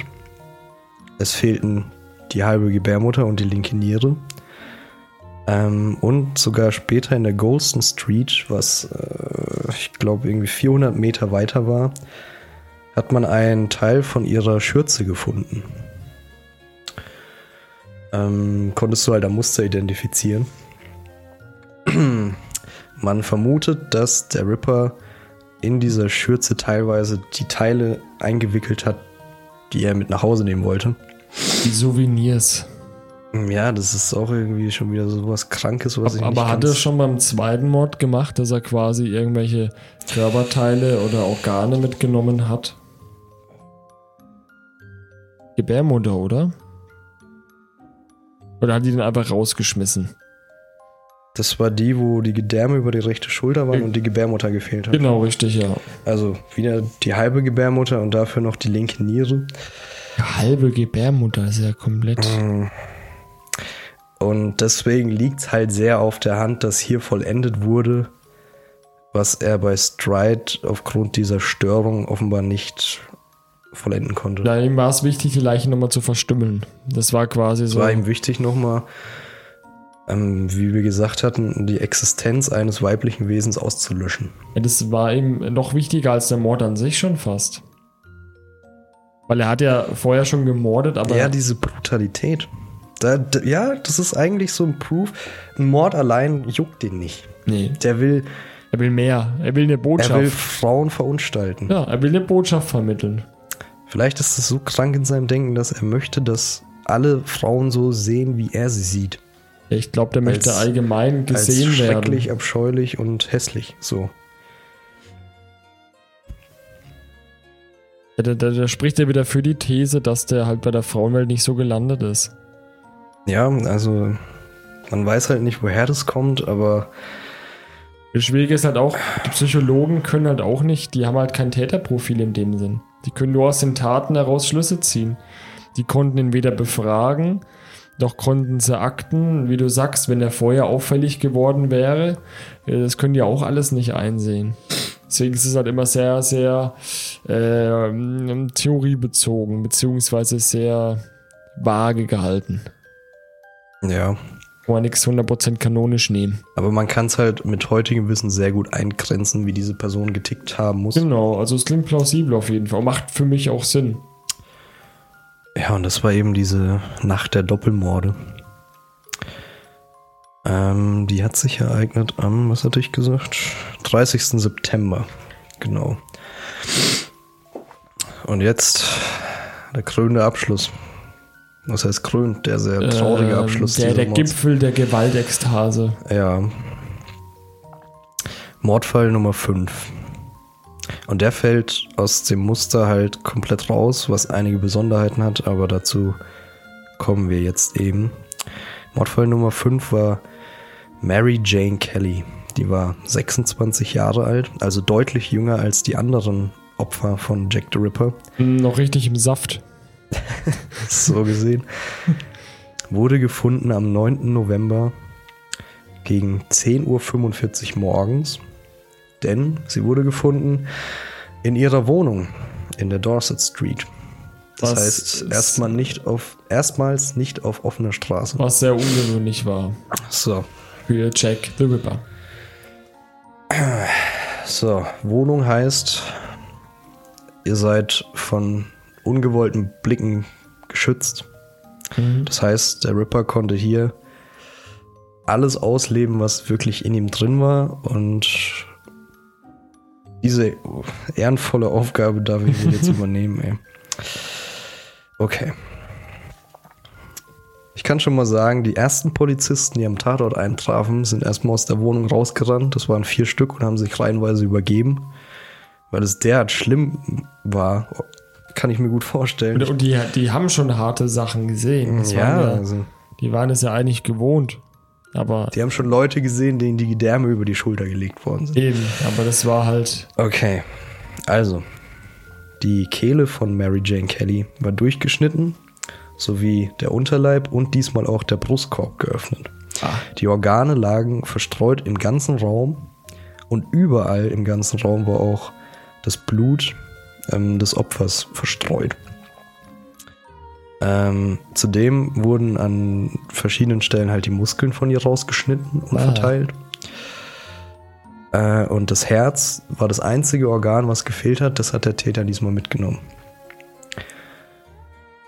Ja, der hat quasi Fiesta mit einem Menschen gemacht. Er hat ja quasi das Ding, äh, die, die Leiche zerfetzt. Kannst ja nicht anders sagen.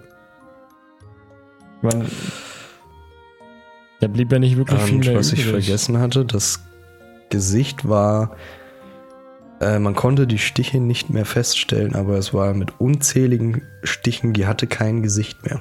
Ich habe mir tatsächlich äh, dieses äh, Opferfoto angeschaut, das Mhm. gibt's äh, die hat kein Gesicht mehr. Warte, ich möchte es mal kurz. Das Ähm, schaue ich mir, glaube ich, gleich in der Pause ja, wir an. machen nach dem Mordfall dann erstmal Pause, weil dann ist die, dann sind die kanonischen fünf erstmal durch, ist glaube ich ein guter Zeitpunkt. Genau, kanonischen 5. Ähm, also sie hatte kein Gesicht mehr. Der Körper war ruiniert, wie als hättest du da eine Handgranate reingeschmissen. Ja, äh, es war überall alles verteilt. Organe. Du hattest nicht mal mehr die Arme richtig erkannt und die Beine, weil die Muskeln weggeschnitten waren und auch überall. Ähm, und hier ist der Kernpunkt, das Herz fehlt. Und das Herz ist ja so das Symbol menschlichen Lebens generell, würde ich fast sagen. Ja, Symbol des Lebens. Deswegen, aus meiner Sicht, er hat einfach in seinem kranken Denken die Existenz dieser Frau vernichten wollen. Komplett. Aber- er hat diese Frau vernichten wollen. Mehr oder weniger. So sehe ich das jetzt. Aber jetzt mal, wenn wir jetzt noch bei den Nutten sind, dann das mit den, dass es Prostituierte waren, tut mich halt ein bisschen äh, stören. Beziehungsweise bringt es mich auf den Gedanken, was wäre denn, wenn er selber freier von diesen Frauen gewesen ist, wenn es keine Zufälle sind, sondern wenn es wirklich, ähm, wenn er wirklich mal freier von denen war. Achso, ähm, also nicht nur einmal da, meinst du? Genau, wo er, vielleicht hat er sich von denen ja so verraten gefühlt oder persönlich verletzt. Ich meine, es gibt ja häufig Geschichten, wo sich dann die Freier in die Frauen verlieben und vielleicht dann Mm, So als Racheakt. Also in der Nacht der Doppelmorde ist es dann schwierig, weil er Mhm. ja innerhalb von einer Dreiviertelstunde zweimal gemordet hat und schon Aufruhr war wegen dem ersten Mord. aber widerspricht sich ja nicht. Kann ja, dass es widerspricht sich nicht, aber ist. es ist, es ist schwierig auf jeden Schwierig Fall. auf jeden Fall. Wird aber zumindest auch das mit dem Herz erklären beim letzten Mord. So nach dem Motto, du hast mein Herz gestohlen, metaphorisch gesehen, jetzt stehle ich deins, äh, wortwörtlich zu nehmen.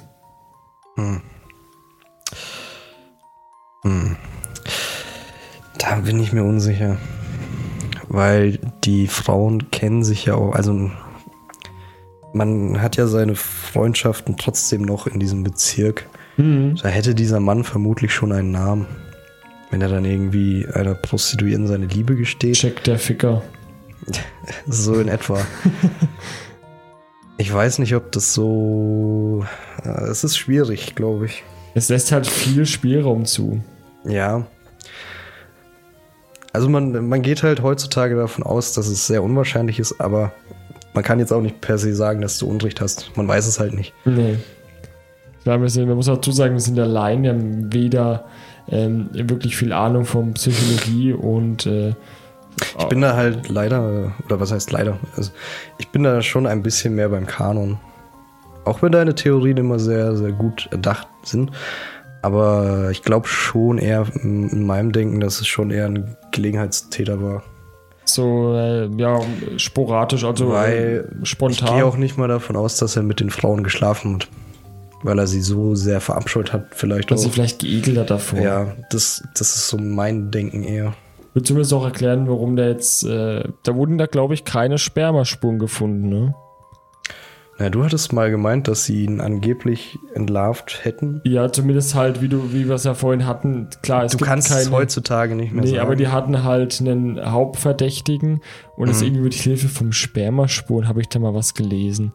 Dass sie irgendwie ein Taschentuch da gefunden hätten und konnte ich es irgendwie. Ja. Äh, aber ja, selbst daran lässt sich das dann eben nicht mal mehr beweisen, weil vielleicht hat er gar nicht erst mit denen Ja, geschlafen. vielleicht war es doch vom Vor Vorfreier. Ich meine, das waren Prostituierte, dass da überall an den Körpern und in, in den Betten und so weiter Spermaspuren waren, ist halt nicht auszuschließen, ne? Ja. Also Und- man kommt heutzutage nicht mehr drauf. Eben, ich glaube, es war auch, es hat auch keinen sexuellen Hintergrund gehabt, die Morde. Also das Motiv war nicht sexuell. Das schließe ich wirklich komplett raus. Es war halt eher krankhafter Hass. Ja. Warum auch immer auf Frauen. Naja, das lassen wir jetzt erstmal so sicken oder so. Ja, denn ja, es war eine abscheuliche Tat, wie gesagt. Ähm, man und danach hörte diese Mordserie eben auf. Das, das macht mich halt stutzig. Es gibt zwei Theorien dafür, die man heutzutage annimmt. Entweder diese Tat war sein Seine, sein, in seinem Sinne ein Meister, sein Meisterwerk, was er geplant hatte. genau, wo nichts mehr drüber geht. Und er war danach befriedigt. Oder er ist durch irgendwelche anderen Prozesse in Haft gekommen. Ähm, Kann aber auch gestorben sein, könnte gestorben sein. weggezogen. Ist weggezogen. Da spricht die, finde ich, die Marine-Theorie in der Rolle. Ähm, kann aber auch sein, dass er dann vielleicht anders gemordet hat. Boah, das wäre der Next Move. Aber dann hätte er ja wieder ein Serienmördermuster Nicht aufgezogen. zwingend, vielleicht. Ähm, Aber er, es ist sehr ungewöhnlich für Serienmörder, ihr Schema dann zu ändern. ja, Weil gibt es halt krankhaft in ihrem Denken drin ist. Ne? es aber auch Fälle. Ja, aber es Also ist selten. sehr selten. Also selbst Serienmörder sind ja schon selten, ne? Hm. Aber darunter dann, das sind quasi die, das sind die pinken T-Rex. Hm. Ja, T-Rex ist schon an und für sich sehr selten, gibt es so in Jurassic Park. Und darunter ein pinker, das ist quasi, das ist wie ein Sechser im Lotto. Und dann nochmal bei Blackjack Plus zu machen an einem Abend. Also sehr, sehr selten. Ja, deswegen, die zwei gängigen Theorien sind halt, er war so befriedigt mit seiner Tat, dass es für ihn gereicht hat, was sehr unwahrscheinlich ist. Die wahrscheinlichere Theorie oder die am wahrscheinlichsten Theorie, die wahrscheinlichste Theorie so rum, War wahrscheinlich. war, dass er einfach ähm, durch andere Fälle in Haft gekommen ist oder verstorben ist. Warum auch immer. Ja, gut, kann ja sein, dass er, dass er man weiß auch nicht, wie alt er war. Ich schätze aber, dass er zwischen 30 und 40 war, weil der muss ja auch relativ sportlich noch gewesen sein. Aber der war auch jetzt keine 20 oder so, weil er sich halt dafür zu gut in der Stadt auskannte. Hm. Also ich denke tatsächlich zwischen 30 und 40 suchen wir jemanden. Ähm, falls Sie ihn gesehen haben sollten, melden Sie sich dann bitte. Sind für jede, äh, jeden Tipp äh, sehr, sehr dankbar. Ja.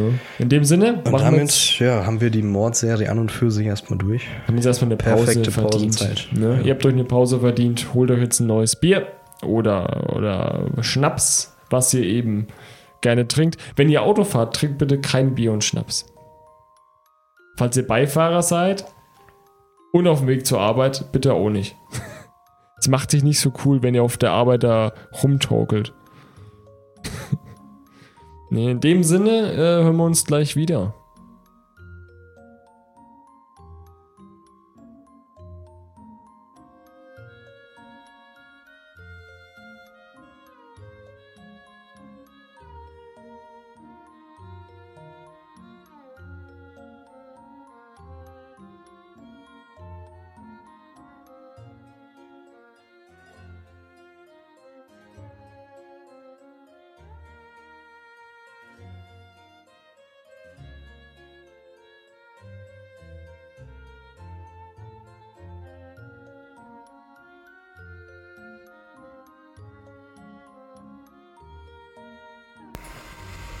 So, da sind wir wieder zurück, frisch gestärkt aus der Pause. Ähm, ein Biernachschub ist da. Und äh, wir waren stehen geblieben beim letzten The Ripper-Mord. Haben wir so ein bisschen interpretiert. Ja, der Jan hat sich in der Pause nochmal die Bilder angeschaut. Und? Das ist schon echt heftig. Also du mhm. erkennst kaum noch, dass es, dass es eine Frau gewesen ist. Also das Gesicht komplett Matsche. Macht mich am meisten fertig halt, dass sie gar kein Gesicht mehr hatte, wirklich. Du erkennst dann nichts nee, Wie haben die dann herausgefunden? Na gut, wahrscheinlich welche am Wohnort dann. Wegen der Wohnung. Die hatte ja. ein, die hat gegen dreiviertel elf am Morgen, die hatte halt auch Mietrückstand. Deswegen mhm. hat sie den mehr oder weniger aus Dringlichkeitsgründen angenommen. Ein Mieteintreiber hat sie da gefunden. Uh. Deswegen weiß man halt, wer das war. Ja, vor allem der auch, der, du hast halt gesehen, dass halt ähm, das Bett komplett voller Blut war nebendran, der mhm. Brustkorb komplett geöffnet und so weiter. Also schon echt heftig kann ich die Polizei, Polizisten verstehen, die sich dann erstmal übergeben mussten. Ja, also, ich meine, selbst wenn, wenn, du so, selbst auf den Bildern ist das hart. Ja, selbst wenn du es gewohnt bist. So und die Bilder sind halt von 88, das heißt auch noch recht verpixelt. Ja, und, und trotzdem, selbst da sieht schon echt schlimm aus. Ja, und man hat ja nicht mal alles gesehen. Das heißt, man mhm. hat die mhm. ganze Räumlichkeit ja nicht gesehen. Das ist das Erschreckende. Ähm, ja, wo waren, du hast ja glaube ich noch ein paar Trivia-Facts. Ja, die meisten hatte ich schon abgearbeitet mm, bezüglich, was man von seiner Psyche denken kann. Also jemand, der angefangen hat mit Tierschändungen vermutlich, mhm. irgendein krankhaftes Mutter, Schwester, Stiefmutter-Motiv, irgendwie sowas hatte. Äh, ja, die Grundkenntnisse von Anatomie und auch generell, wie man ein Messer anwandt. Ja. Ja, also es liegt der Verdacht nahe, zwecks Schlachthofmitarbeiter. Oder dass er da irgendwelche Erfahrungen hatte. Er kann ja den Beruf auch wieder gewechselt haben. Da warst du in der Zeit noch nicht so gebunden. Ja, und dann das Gerücht, dass es halt ein Neffe der Königin war, was kompletter Bullshit ist. Ja, das ist. Es war halt so ein Dorf, das haben sie halt in der Stadt erzählt. Also es gab die wildesten Gerüchte, irgendwann dann eben auch ein ein Neffe von Queen Victoria war dann um, kurz im verdächtigen Kreis, wo dann aber recht schnell rauskam, der war zu der Zeit gar nicht in England. Man hat halt versucht, irgendeine Antwort zu finden, wer sowas machen könnte, aber genau letzten so. Endes gefunden hat man ihn nie. Nee. Wird man auch vermutlich nie eindeutig belegen können, wie gesagt. Ähm, ja, was ich noch sagen kann, äh, wäre das, wäre sowas heutzutage abgegangen, hätte man ihn in maximal zwei Wochen eindeutig identifizieren können. Ja, weil halt einfach die neue Spurensicherung schon so weit ist. Ja.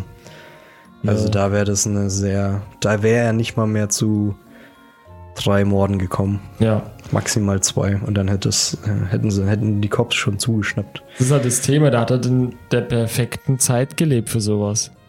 Ja. Also es war ein perfekter Schauplatz. Er hatte die Kenntnisse dafür, mehr oder weniger.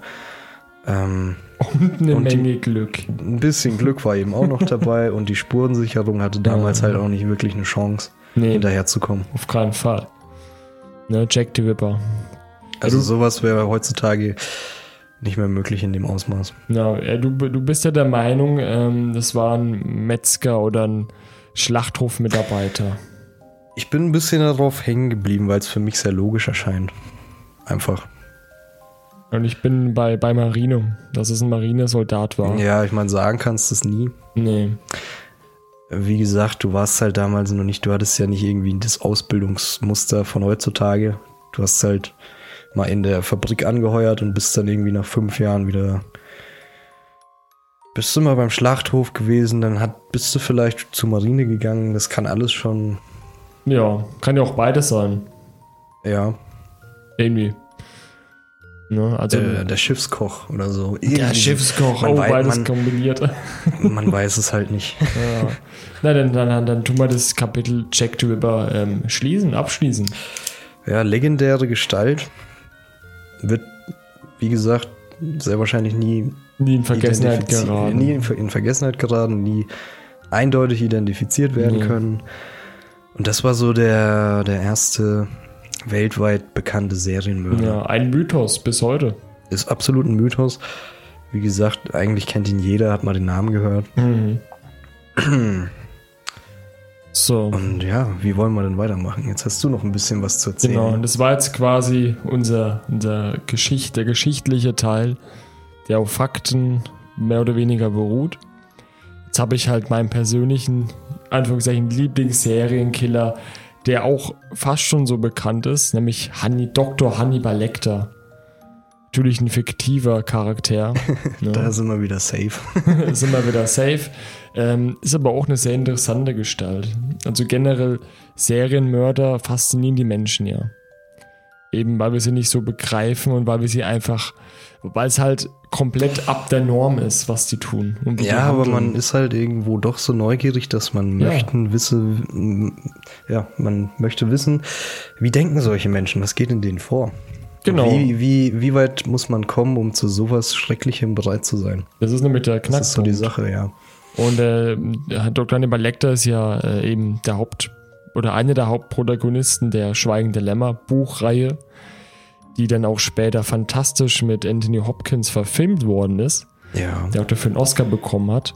Ich glaube, wir ziehen es einfach ähnlich auf, oder? Du erzählst jetzt erstmal so, was war sein Schauplatz? Genau, Wie also- hat er gemordet? Also ich, ich Weiß man, wie viele er ermordet hat? Nee, müsste ich. dann Aber ja, also, erklär mal. also so. wir fangen erst mal an. Und zwar mit Hannibal Rising.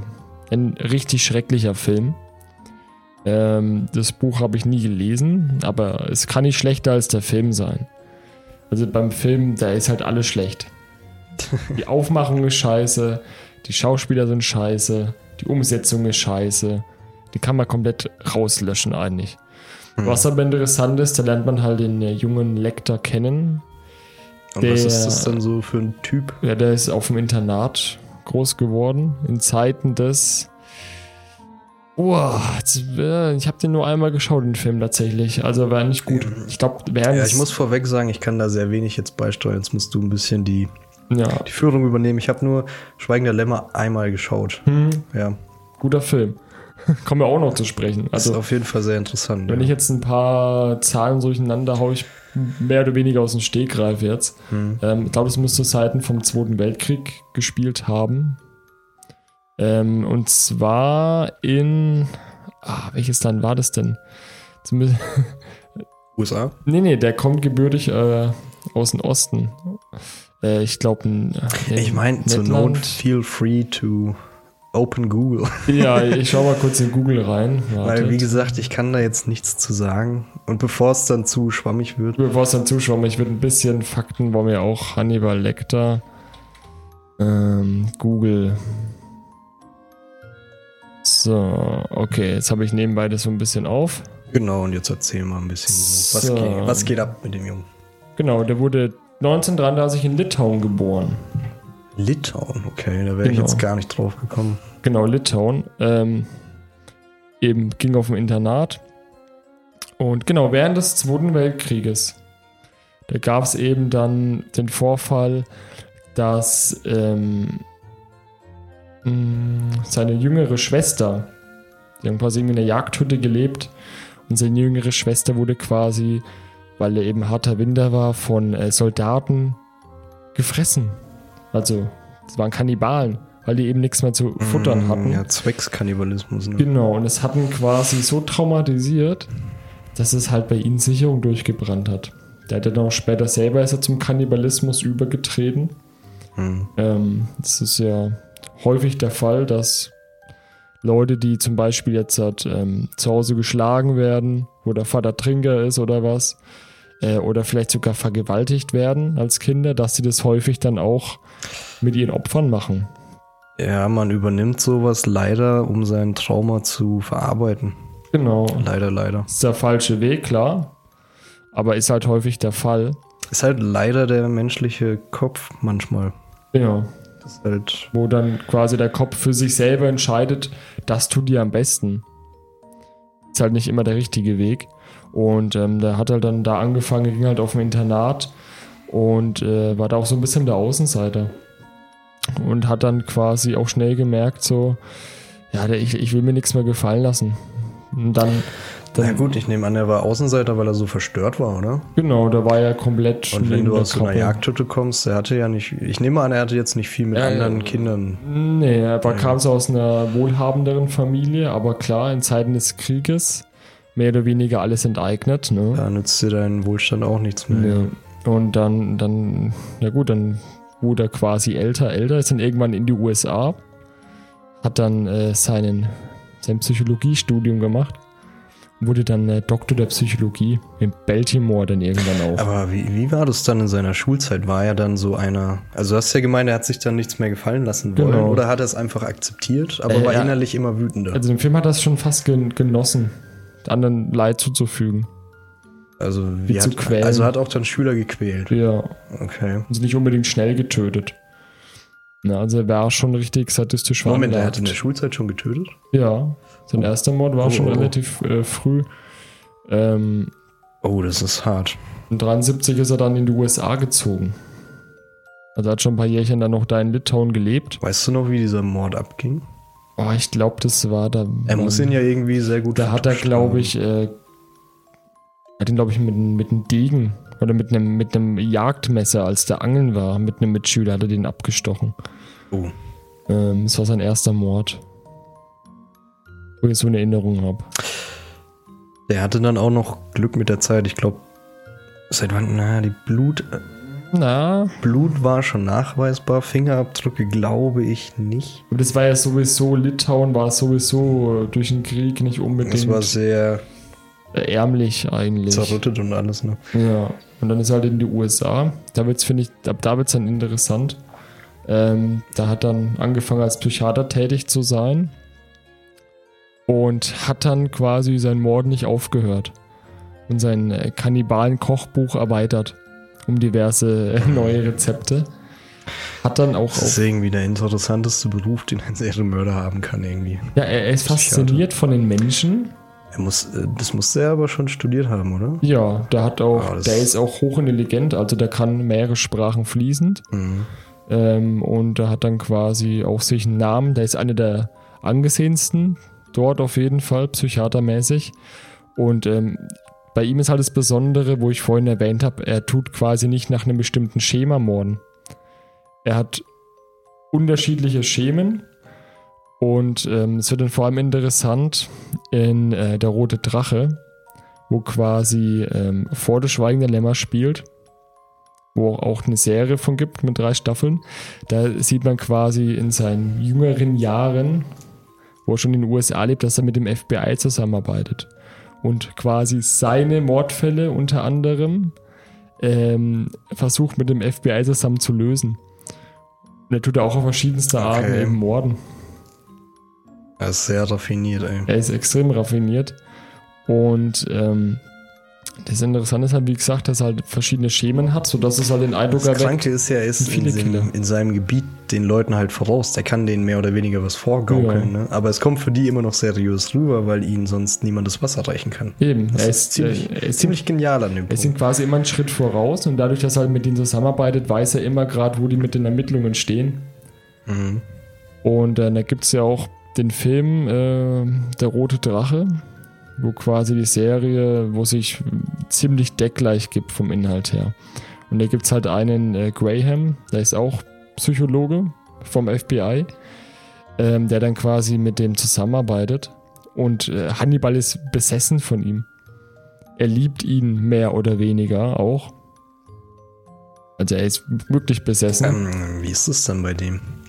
Ist er jetzt homosexuell Mm. oder generell asexuell? Nee, also er hat schon auch äh, Techtelmechtel Mit Frauen auch? mit oder? Frauen, ja. Aber das ist Er halt. findet die Persönlichkeit so interessant. ja, er ist halt wirklich besessen von seiner Psyche, weil Will kann sich quasi in die Mörder hineindenken. Was Mhm. halt den Nachteil hat, dass er halt psychisch komplettes Frack ist irgendwann. Ein Vorreiter seiner Zeit sozusagen. Ja, Weil heutzutage hast du ja diese Psychoanalysten. genau. Der war halt auch ein, einer der Besten auf dem Gebiet. Und das fand halt Hannibal so interessant. Und ähm, im Laufe der Serie spitzt sie das Ganze halt zu, dass sie dann auch dann irgendwann denken, dass Will quasi dieser Mörder ist. Und dann quasi auch irgendwann weggesperrt wird.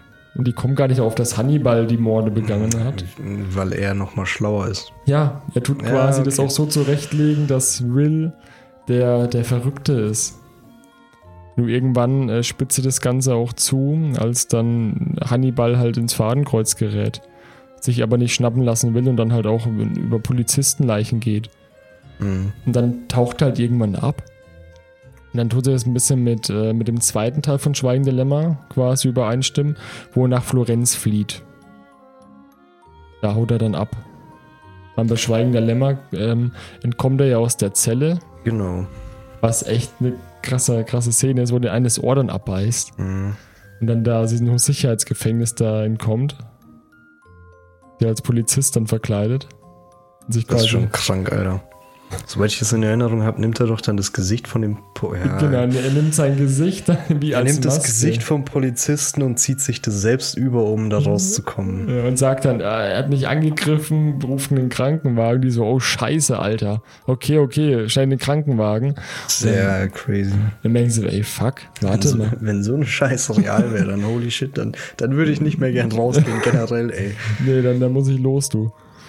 Und ich meine, klar, es ist ein fiktiver Charakter, aber da hat er durchaus viele Parallelen zu echten Serienmördern. Es ist so, eine- so, eine, so eine bunte Mischung. Es ist wie Haribo Colorado der Serienmörder. Da ist für jeden was dabei. Und Irgendwas dabei.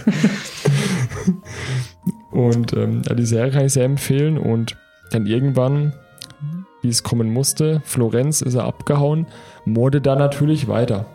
Der arbeitet dann auch im Museum irgendwie als äh, Aber raffen die dann nicht direkt, dass er das sein muss? in Florenz dann. Oder ändert er sein Schema wieder? Weil er ist ja, also so wie du es mir geschildert hast, tötet er nicht, weil er töten möchte, sondern weil er Kannibalismus mehr oder Genau, weniger betreiben äh, möchte. Genau, er tötet aber auch, äh, gut, wenn es sein muss, auch zur Notwehr. Da wird auch mal von einem anderen Mörder angegriffen. Mhm. Und dann tötet er ihn eben.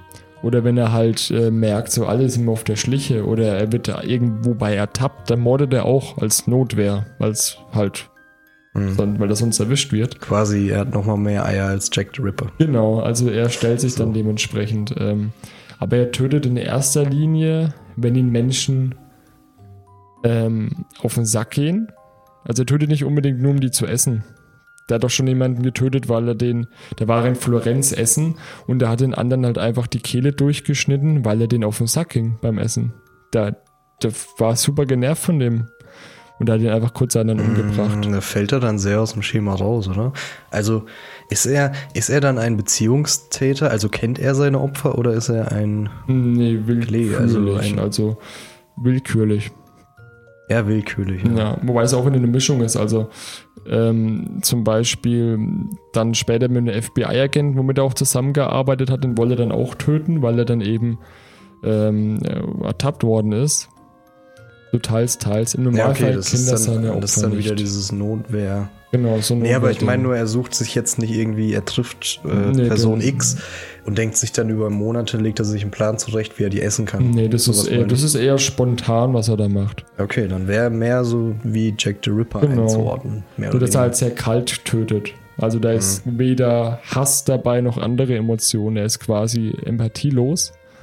Er tötet auch relativ präzise. Mhm. Und ähm, wenn er dann halt Bock drauf hat, dann nimmt er doch die Organe, wo er dann für Gerichte verwenden kann. Leber und so weiter. Hirn. Und er ist halt Psychiater, das heißt, er ist halt immer noch generell interessiert an Menschen. Er findet die faszinierend Mhm. beobachtet sehr gerne.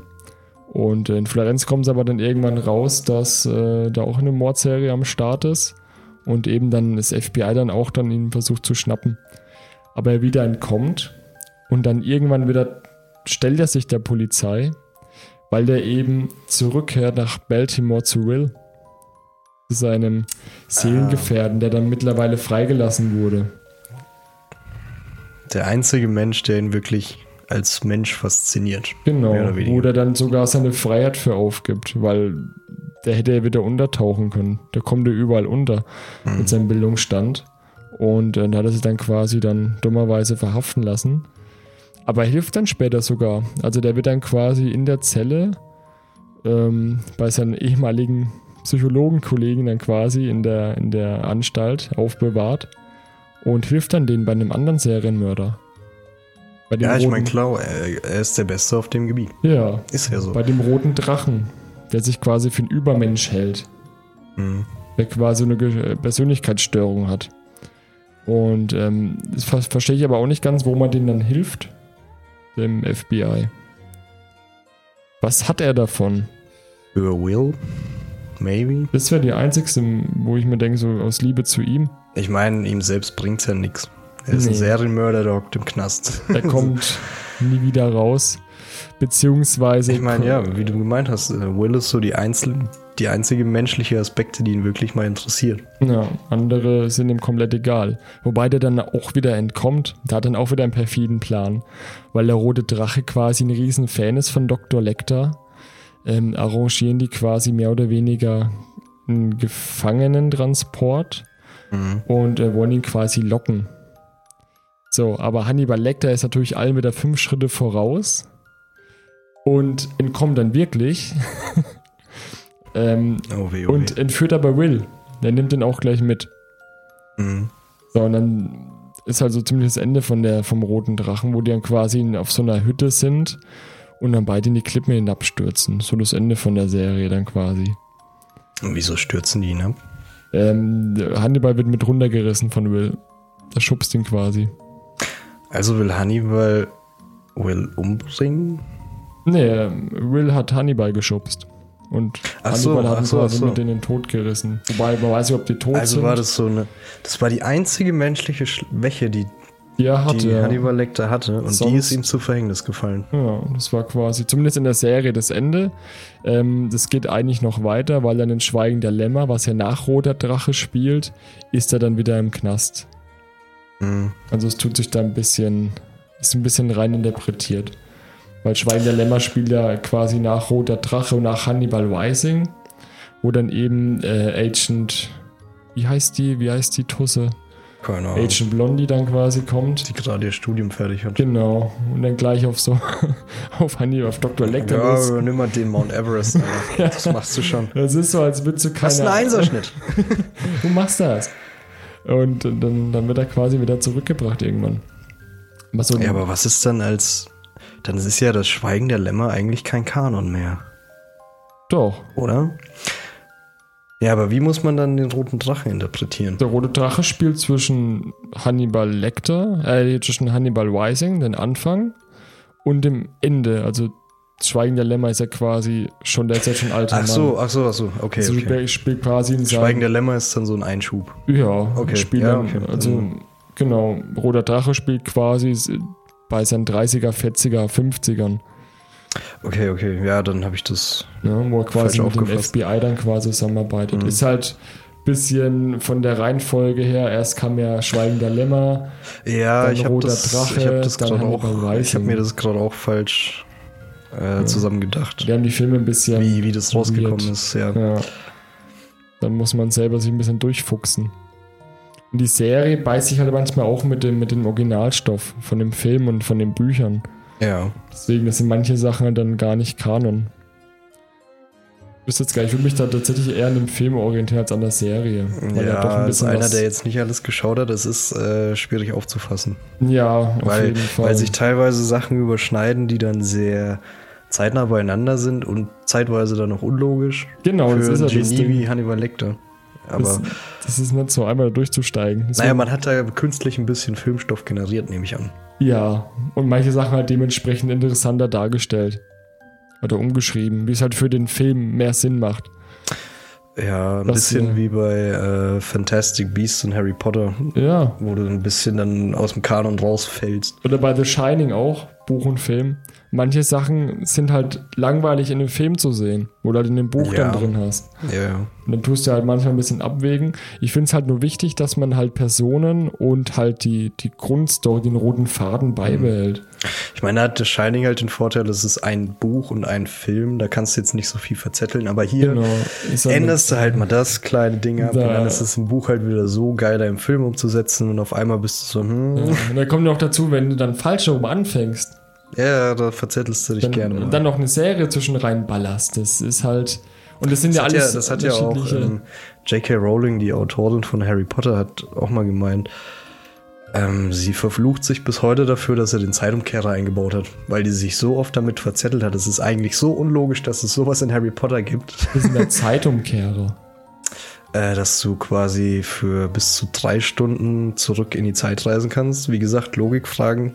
Es ist sehr löchrig. Ja. ist Magie. Ähm. Man kann es alles mit Magie erklären. Du kannst quasi mit diesem Zeitumkehrer, ich glaube, bis zu drei Stunden in Zeit zurückreisen Ja. und bist dann quasi nochmal. Also wir hocken jetzt hier, ähm, drehen den Zeitumkehrer jetzt um eine Stunde zurück. Das heißt, wir würden irgendwo jetzt auch nochmal draußen im Gang stehen.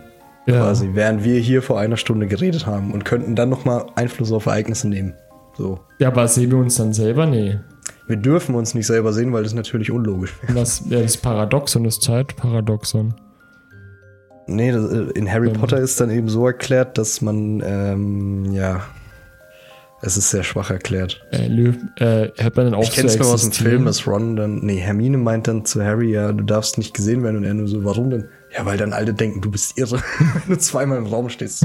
es ist halt sehr schwach erklärt. Ist, Ja. J.K. Rowling selber hat auch gemeint, sowas sollte man niemals anfassen als Filmemacher und Schriftsteller, Zeitreisen. Das ist, du, du frisst dich da immer irgendwo dran Es ist halt selbst unter. Genau, und ist halt auch hier so dieses Zeitding, ja, es ist beißt sich. macht da nicht zu viel mit, ihr verbrennt euch dran Ja, und, und gerade wenn dann viele verschiedene Köche da, natürlich Regisseure dann dabei sind, Mhm. das ist halt, weil nicht jeder Regisseur nimmt dann den, den Vorgänger sein Werk und tut es dann haargenau, passgenau angleichen. Er macht dann sein eigenes Ding so ein bisschen.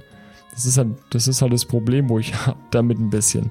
Es ist halt nicht so Ja, und ganz selbst in rund. den Büchern, die hat ja nur J.K. Rowling selbst geschrieben, Ja. gibt's halt so viele Fanfragen, die berechtigt sind, so irgendwie. Ja, eben. Ja, okay, Harry sieht sich jetzt eine Stunde, also ist dann eine Stunde so komplett verwirrt, aber er erfährt dann ja in einer Stunde, dass es einen Zeitumkehrer gibt. Wäre das dann nicht wieder logisch und es gibt keine Erklärung dafür. Ja, was, ey, was passiert mit ihm in dieser Stunde? Also das? Großvaterparadoxon in der Zeitreisentheorie der Physiker. Hm. Wenn du jetzt zum Beispiel in der Zeit zurückreist und deinen deinen Opa tötest, so, dann hörst du ja eigentlich auf zu existieren. Sprich, wenn du aufhörst zu existieren, Kannst du deinen Opa nicht mehr töten? kannst dein Opa nicht mehr Ach, es töten. ma ja, es macht keinen Sinn. Es ist super komplex. Ich glaube, ja, Zeitreisender. Ist aber auch super interessant, ey.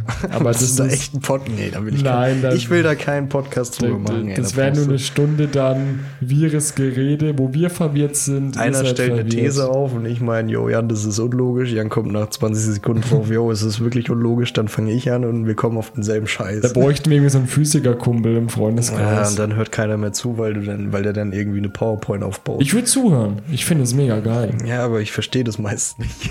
Wenn es dann wirklich in die Zeitreisentheorie geht, oh Gott. Ich habe letztens erst wieder eine Doku angeschaut darüber. Also er hat, er hat sich Mühe gegeben, das so einfach wie möglich zu erklären. Auch mit der Relativitätstheorie und so weiter und so fort. Aber die Hälfte davon war ich davor gesessen. Keine Ahnung. What the fuck? Was habe ich mir da gerade. Gar nichts ist hängen geblieben. Naja, und das ist, äh, um zum Thema zurück. Zeitreise zurück zum Thema. ähm, das ist bei Hannibal Lecter dann eben auch ein bisschen verwirrend Ja. dargestellt. Dadurch, dass sich die Film und die Serie jetzt schon ein bisschen her ist, habe ich jetzt natürlich jetzt alles aus dem Stegreif gemacht, ähm, ist es halt schwierig, die ganze Story ganz wiederzugeben, weil es halt mehr oder weniger so, ein- so ein wildes Puzzle ist. Ja, pass auf, wir leuchten jetzt einfach nochmal. Nur die Person Hannibal Lecter. Genau. Was ist das? Warum, warum tötet Hannibal Lecter? Aufgrund seines Traumas, wo er im Zweiten Weltkrieg erlitten hat. Da hätten wir wieder das Thema so, äh, ihm wurde Leid zugefügt, seine geliebte Schwester wurde getötet und verspeist. Und aufgrund dessen hat er halt, möchte vielleicht anderen, oder versucht sein Gehirn quasi dieses Trauma zu überwinden, indem er dasselbe tut. Er tötet andere Menschen und verspeist sie. Und er war auch am Anfang auf jeden Fall Einzelgänger. Ja, also sehr zurückhaltend. Einzelgänger. Das ist, glaube ich, häufig der Fall, oder? Bei Psycho oder Ja, bei äh, ich vergleiche das gerade ein bisschen mit einem Ripper. Ja, ich Halt. versuch's auch. Also ich denke mal, die sind sich da Ähm, auch sehr ähnlich, sind beides Er hat halt eben auch aus einem festen Motiv mehr oder weniger hauptsächlich getötet, wegen Leute zu verspeisen. Genau, das ist so sein, sein Bei Jack the. Ripper war es eben Frauenexistenzen zu zerstören, sag ich mal. Er hat ja wirklich Vernichtungsmorde begangen. Frauen aufs Übelste zu verstümmeln einfach. Aber Ähm. das unterscheidet sich dann. Bei Jack the Ripper waren es ja eher so emotionale Morde Mhm. aus Hass. Bei Hannibal Lecter kalte, fast schon ähm, gleichgültige Morde. Also er war immer kühn und distanziert. Er hat halt nicht zwischen Personengruppen unterschieden. Genau, er hat quasi empathielos gehandelt. Einen Mann getötet, eine Frau getötet, ein Kind. Ja, ich meine, Kind hat man nie gesehen oder nie mitbekommen, aber Nee, aber er hätte genau, es er hätte getan. es wahrscheinlich tun können ohne, ohne Ähm, Probleme. bei Jack the Ripper waren es eben nur ähm, Frauen, eben wahrscheinlich vorzugsweise Prostituierte, wie wir gemeint hatten, weil die am wenigsten Schutz hatten. Genau. Aber Und die auch, hat auch, hört sich jetzt böse an, aber die hat halt niemand vermisst. Die waren sehr einsam genau. in ihrem Leben, leider. Aber was auch ähnlich ist, die haben beide ihre Leichen verstümmelt. Hannibal Lecter verstümmelt ja auch seine Leichen Na brutal. gut, weil er sie ja auch essen möchte, ne? ja, aber manchmal tut er auch dann dementsprechend, er hat zum Beispiel eine Skulptur gebaut aus Menschenteilen, so ein Totem. Ja, okay, das ist dann Oder- das Motiv. Oder hat dann den einen sein Gesicht abgeschnitten, als er noch lebendig war. Und den einen hat er lebendig ähm, die Schädeldecke entfernt und hat da an Gehirn quasi rumgedoktort. und um, dann hat dann quasi ähm, eine Gefangene gehabt und hat dann ein bisschen so Lehrstunde gemacht. So, ja, pass auf, wenn ich jetzt Für sich selbst. Genau, wenn ich jetzt diesen Bereich hier drücke, dann hebt er seinen Arm zum Beispiel. Und hat dann so ein bisschen Lehrstunde gemacht. Dann hat er da auch ein bisschen aus dem Gehirn gelöffelt. Was man halt so macht. Also ist schon. So beides Gelegenheitsmörder. mehr oder weniger, Hannibal also- hat schon zwei, also- zweistellige, bestimmt schon 30, 40, 50. Nee, mit Gelegenheit Morde. meine ich, äh, sie kannten ihre Opfer nicht persönlich in Genau, Sinne. also Gelegenheit macht Diebe. Mehr oder weniger spontan. Also selten wirklich geplant. Ähm, von daher, die Züge sind schon recht gleich. Wobei der Unterschied dann wieder ist, Jack the Ripper eben mit dem Kehlendurchschnitt. Mhm. Bei Hannibal Lecter war es dann eben sehr divers, wie du Sehr erklärt divers. hattest. Halt nur immer wichtig ist, mit dem Kannibalismus passiert halt fast immer. Dass er diverse oder zumindest einzelne Körperteile entwendet oder Mhm. Organe. Äh, was auch sehr ähm, ähnlich oder was, was auch interessant ist, Hannibal Lecter ist natürlich in der Gegenwart. Das heißt, er muss dann noch mal mehr aufpassen. Ja. Wegen Spurensicherung. Deswegen hat er Und, quasi. und er hat nicht diesen kleinen Kreis, wo er nur morden. genau, und er arbeitet ja sogar mit der Polizei zusammen über Jahre lang. Ja. Das heißt, er muss ja besonders aufpassen. Ich meine, wie gesagt, Psychiater, Psychologe, das ist der perfekte Job, glaube ich, für einen Ja. Du Serienmörder. kannst halt Menschen lesen wie Bücher. Ja, Das ist halt. Das darum dreht sich deine Arbeit. Ja, und das ist halt gruselig. Also Psychiater wären tendenziell eigentlich mitunter die, die krassesten Verbrecher.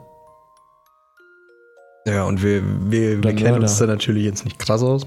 Aber wenn man sich so über Hannibal Lecter überlegt, ich kann mir jetzt nichts Besseres vorstellen auf Anhieb. Ja, weil ich meine. Am besten noch so viel Semester Medizinstudium dazu. Ja, so nebenbei noch so Sommersemester Medizin noch. Ich meine, das ist ja das, das Gute, das Perfide. Ich meine, das sind ja intelligente Leute, Psychiater.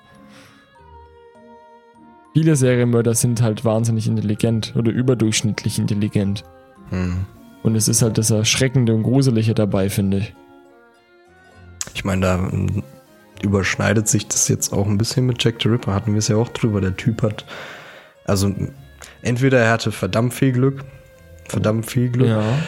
oder er hat halt teilweise auch die Polizeirouten sich im Kopf Genau. aufgemalt, während er nach Hause gelaufen ist. Das glaube ich auch, dass Mit, er mit Uhrzeiten. genau, dass Das er quasi halt immer seine Uhr dabei hatte und ab der musste ja auch grob abschätzen, wann kommt die nächste Wache vorbei, Mhm. wann muss ich wieder weg sein und so weiter. Also das war, denke ich, auch mal nicht unbedingt einer der auf den Kopf gefallen ist. Also wie gesagt, bei dem ersten Mord, der äh, Nacht der Doppelmorde, er hatte zwei Straßen Zeit. Es kam halt nur dieser unberechenbare Glücksfaktor Das- mit dem Kellner. Das war der, der Faktor X, sonst die wäre er, Variable genau, sonst X. wär er genau dazwischen gewesen, zwischen den beiden Streifenpolizisten. Ja, das konnte man halt nicht ein, das konnte halt nicht einplanen. Bei Hannibal ist es ja auch ähnlich. Der, der hat zwar, der ist immer sehr vorsichtig, hat zum Beispiel auch immer seinen, seinen Kondomanzug dabei, damit er auch keine, keine Spuren, keine Haarschuppen, nichts hinterlässt, keine Hautschuppen, nichts hinterlässt am Ort. Da geht er da immer ganz perfide ran mit seinen Handschuhchen und so. Gibt sich da richtig Mühe. Das hätte Jack the Ripper halt dann wieder nicht machen können. Nee, ich meine, Ich meine, klar, Handschuhe ja. aber es war im Endeffekt ja egal. Und da gab es ja schon Fingerabdrücke. Nee, ich meine, selbst wenn es Fingerabdrücke dann schon gegeben hätte, ja wäre er vielleicht so schlau gewesen, mit Handschuhen zu morden, hätte er, das ist halt rein menschlich, er hätte Hautschuppen verloren oder Haare. Ja. Und deswegen, er wäre zu maximal zwei Morden gekommen heutzutage. Ja, wenn In der Art und überhaupt. Weise. Eben.